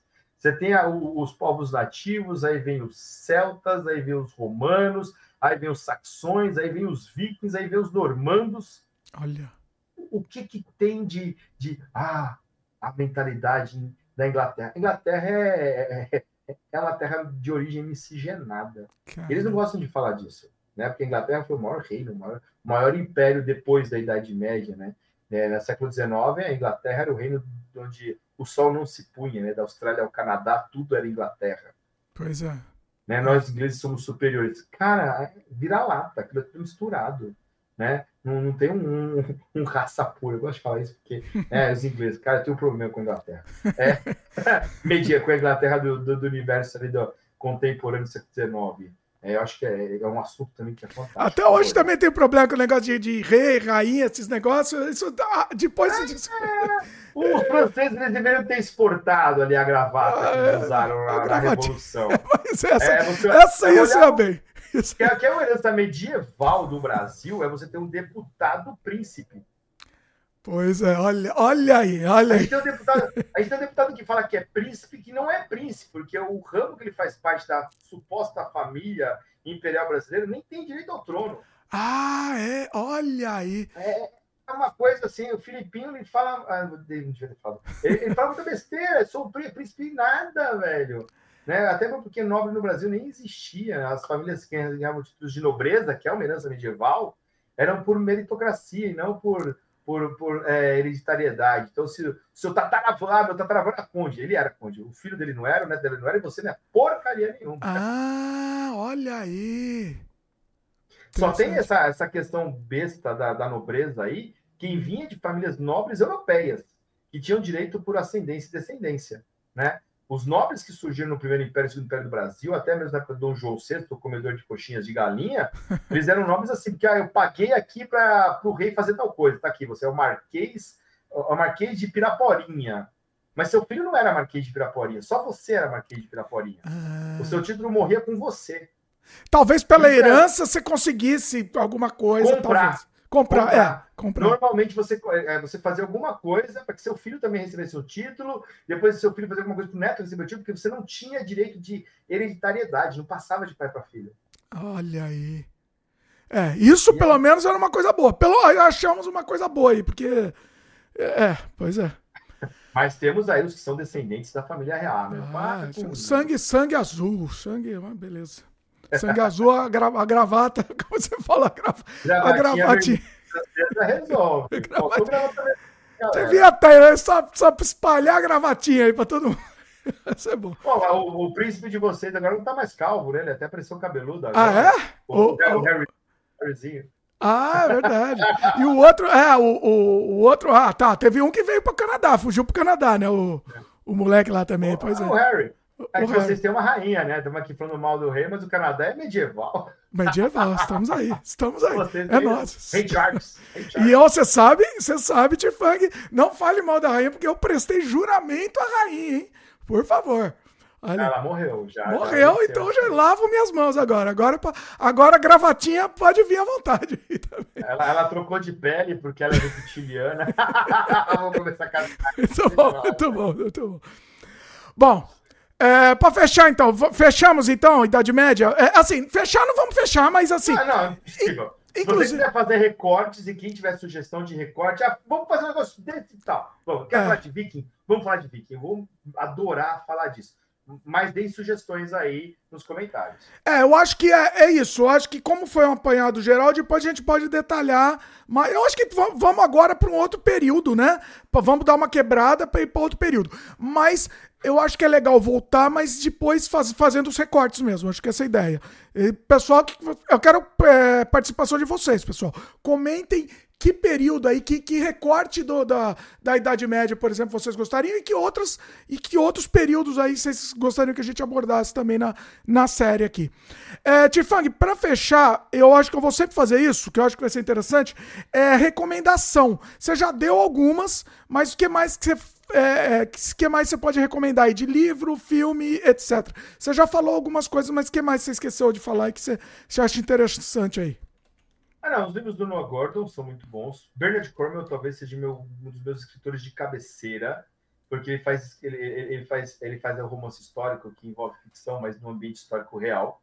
Eu acho que é muito legal para quem gosta de história, história da, da Inglaterra e, e, os Vikings, ele vai falar sobre tudo isso. Tem a série dele lá, que, do, do arqueiro, né, que também é uma série que fala da França medieval, que é muito boa. Então, Bernard Cornwell, eu acho que é a melhor indicação que eu posso fazer. O Noah Gordon, nos, nos livros mais é, o físico, leiam o físico, vocês vão se apaixonar por esse, por esse livro. A série Nightfall do, da Netflix é legal para entender um pouquinho esse universo dos Templários, a politicagem que era, porque não é só aquela coisa de usar um, um uniforme com uma cruz e lá lá lá. Aquilo é uma loucura, né? Eu acho muito bacana. Silenciadas. Vocês querem, vocês querem pegar um pedacinho do que foi a Inquisição Silenciada? Vocês querem rir? É o Fantástico Exército de Brancaleone. Ah, muito Eu acho bom. que é o, é, é o puro néctar da pamonha. Esse filme, é- é- ele é maravilhoso porque a Idade Média era aquilo. aquilo sem põe tirar. E se quiser esquecer a parte certa, vamos para o Monty Python e o Cálice Sagrado, que não tem como errar e se divertir com os coelhinhos. Uma coelhinha maravilhoso, maravilhoso. Sensacional. É, Bom, tá estreada aqui nossa série. Pessoal, comentem o que, que vocês acharam. Tirfang, jabás finais aí, contatos, enfim, manda ver aí. Fique à vontade. Bom, semana que vem a gente vai estar estreando três vezes mais no YouTube. O canal vai estar. Ah, vocês não estrearam Eu não ainda. passe- Eu não passei porque a gente, assim, o canal estava disponível, a gente deu um break nele, porque Hum. a gente está fazendo umas readequações, depois que a gente saiu da rádio. Então, eu vou, vou passar para o Dimitri, depois a gente coloca o link aí para vocês. Se vocês quiserem conversar comigo, é, tenho duas páginas. Meu, meu Instagram pode mandar no direct lá, Tirpeg Holy Dragon, ou o Dia do Orgulho Pagão, que é uma organização que a gente mantém aqui em São Paulo, também pode conversar comigo por lá. Se quiser um pouquinho da, da minha obra, minha obra, olha que bonita, tem um livro só falando de obra, Bruxaria Urbana, editora Alfabeto, manda mensagem, lê, vamos conversar. E se você tiver dúvida, quiser trocar uma ideia, bora pro direct do, do Instagram, que eu vou falar com todo mundo ali tranquilamente. E sugestões, por favor. Queremos sugestões. É, só para entender, o, seu- o podcast, então, é, ele vai ser ao vivo ou não? Ele era na rádio. Você falou que era na rádio, agora vai É. ser só online, é isso? Agora vai ser só no YouTube. Tá. A gente vai, vai, vai, vai lançar assim, terça-feira que vem, a gente vai ter o, o programa de reabertura do podcast, né? Ao vivaço. Tem alguns programas que vão ser gravados, né? Com convidados. O primeiro convidado vai ser muito legal, fiquem atentos aí que a gente vai que eu vou divulgar, né? Mas terça-feira, oficialmente, YouTube, às 9 horas da noite, a gente vai, né? Ao Voltar vivo. com três vezes mais, ao vivaço. Bacana. Eu, Fabinho e Etienne são meus parceiros de crime ali no, no podcast. E aí vamos, vamos que vamos. Espero vocês lá também. Todo mundo lá, inclusive o link tá aqui na- no- nos links comentados, aqui embaixo na, na descrição, tá, pessoal? Vai lá. O, é, não esquece de me passar o link para eu atualizar aqui também, tá? É, muito bom. É, então, assim, cê- é, a gente mudou hoje especificamente, porque você falou que é por causa da rádio e tal, mas agora, de repente, pode voltar para quinta? Você acha vai ser viável? Ah, dá sim. Podemos ir para quinta-feira sim. Tá. Eu, eu, tô, eu tô te respondendo, a gente ao vivo aqui já, já causando, né? Tá, não, não, a não, pouco. relaxa, relaxa. Nem era para falar isso no, no, no ar aqui, era para falar em, Gente, em ó, estamos resolvendo o rolê aqui, ó. É, é a vida. É, inclusive, pessoal, é, eu tô querendo fazer mais frequente discutir funk, né? Como o nosso sem freio, a gente faz muito variado, o assunto é muito variado, né? Fala de cinema às vezes, fala de outros assuntos. É, não sei, eu, que- eu quero muito, eu quero muito que essa série de história é, vá pra frente, pessoal. Então, assim, como eu falei, isso pode virar um spin-off, né? Pode virar um, um outro, pode virar um, um- um- novo podcast. Enfim, eu, eu adorei. Esse foi o piloto aqui, já digo que eu adorei. Eu quero, quero ver a opinião de vocês que estão assistindo agora. Comentem, sugiram temas, falem o que, que vocês acham. Falem o que vocês acham que deve continuar no próprio Sem Freio, ou de repente vira um spin-off, é, ou de repente ma- mais um Sem Freio, de repente a cada 15 dias. Vamos começar. Tá, é, vamos, vamos ver. Eu quero saber de vocês o que, que vocês acharam disso aqui. Eu, pessoalmente, adorei. Eu acho que, que é um caminho que eu queria. Tava há muito tempo querendo fazer isso, né? Tava, tá- é, tentando conversar com, com o Tifang aqui há, há muito tempo pra gente, pra gente levar e eu adorei. Então, comenta aí. Eu quero a participação de vocês. Maravilha. É, então, assim, Tifang, falei alguma coisa? que Você ia falar? Não, eu tô aqui, Ah, tá. gente, adorei também. Eu acho que o formato ficou muito bom, né? Fazendo autocrítica aqui foi bacana. Quero muito ouvir vocês. Como o Dimitri falou, deixem os comentários, sugi, façam sugestões. A gente vai procurar, né, adequar da melhor maneira possível. E, cara, foi muito bom. foi muito bom. Muito bom, muito bom mesmo. É isso, pessoal. Lembra do like aí, se inscreve no canal, aquele papinho. Like, se inscreve no canal, clica no sininho. Se vocês não fizerem isso, o YouTube não divulga, o YouTube esconde. Então ajuda, a, a, se ajude e ajude a gente também, tá? No, no, faz isso daí. E outra coisa, gostou? É, gostou desse podcast? O mais importante aqui, passa para frente, pessoal. Espalha mesmo. Manda, manda em grupo de discussão. Vocês mandam tanta tranqueira em grupo de discussão. Manda um negócio bom, pessoal. Manda para passa para frente, pessoal. Se cada um de vocês que tiver que, que tiver assistindo mandar para grupos de discussão, espalhar, espalhar no Facebook, WhatsApp, enfim, passar para frente mesmo, é, é, a gente consegue atingir o objetivo de, de chegar para mais pessoas, né? O nosso objetivo, a gente não quer mais nada a não ser chegar para mais pessoas e, e, espalhar a mesma palavra. E mostrar que é divertido, é divertido falar sobre isso. Exatamente. Né? Não sobre isso, mas sobre outras coisas também, mas pô, vamos falar de história, vamos brincar com isso. A Terra não é plana, galera. E, herói, era... e a história prova isso pela sobra. A gente volta nisso depois. Muito bom, muito Chegaremos nisso. Nas grandes navegações vai ser o tema da, da Terra não é plana. Eu acho maravilhoso. Olha aí, muito bom. Sugiram assuntos aí, pessoal. Sugiram assuntos. Agora que vocês terminaram de escutar, é, comenta aqui embaixo mesmo. Esse programa a gente tá fazendo pela cauda longa. A gente sabe que ele vai ficar no ar aí e, e aos poucos vai, vai a audiência vai, vai aumentar. E é esse o nosso objetivo. Então, comenta aí. Terminou de assistir? Comenta aqui embaixo. Beleza? Tirfang, sensacional.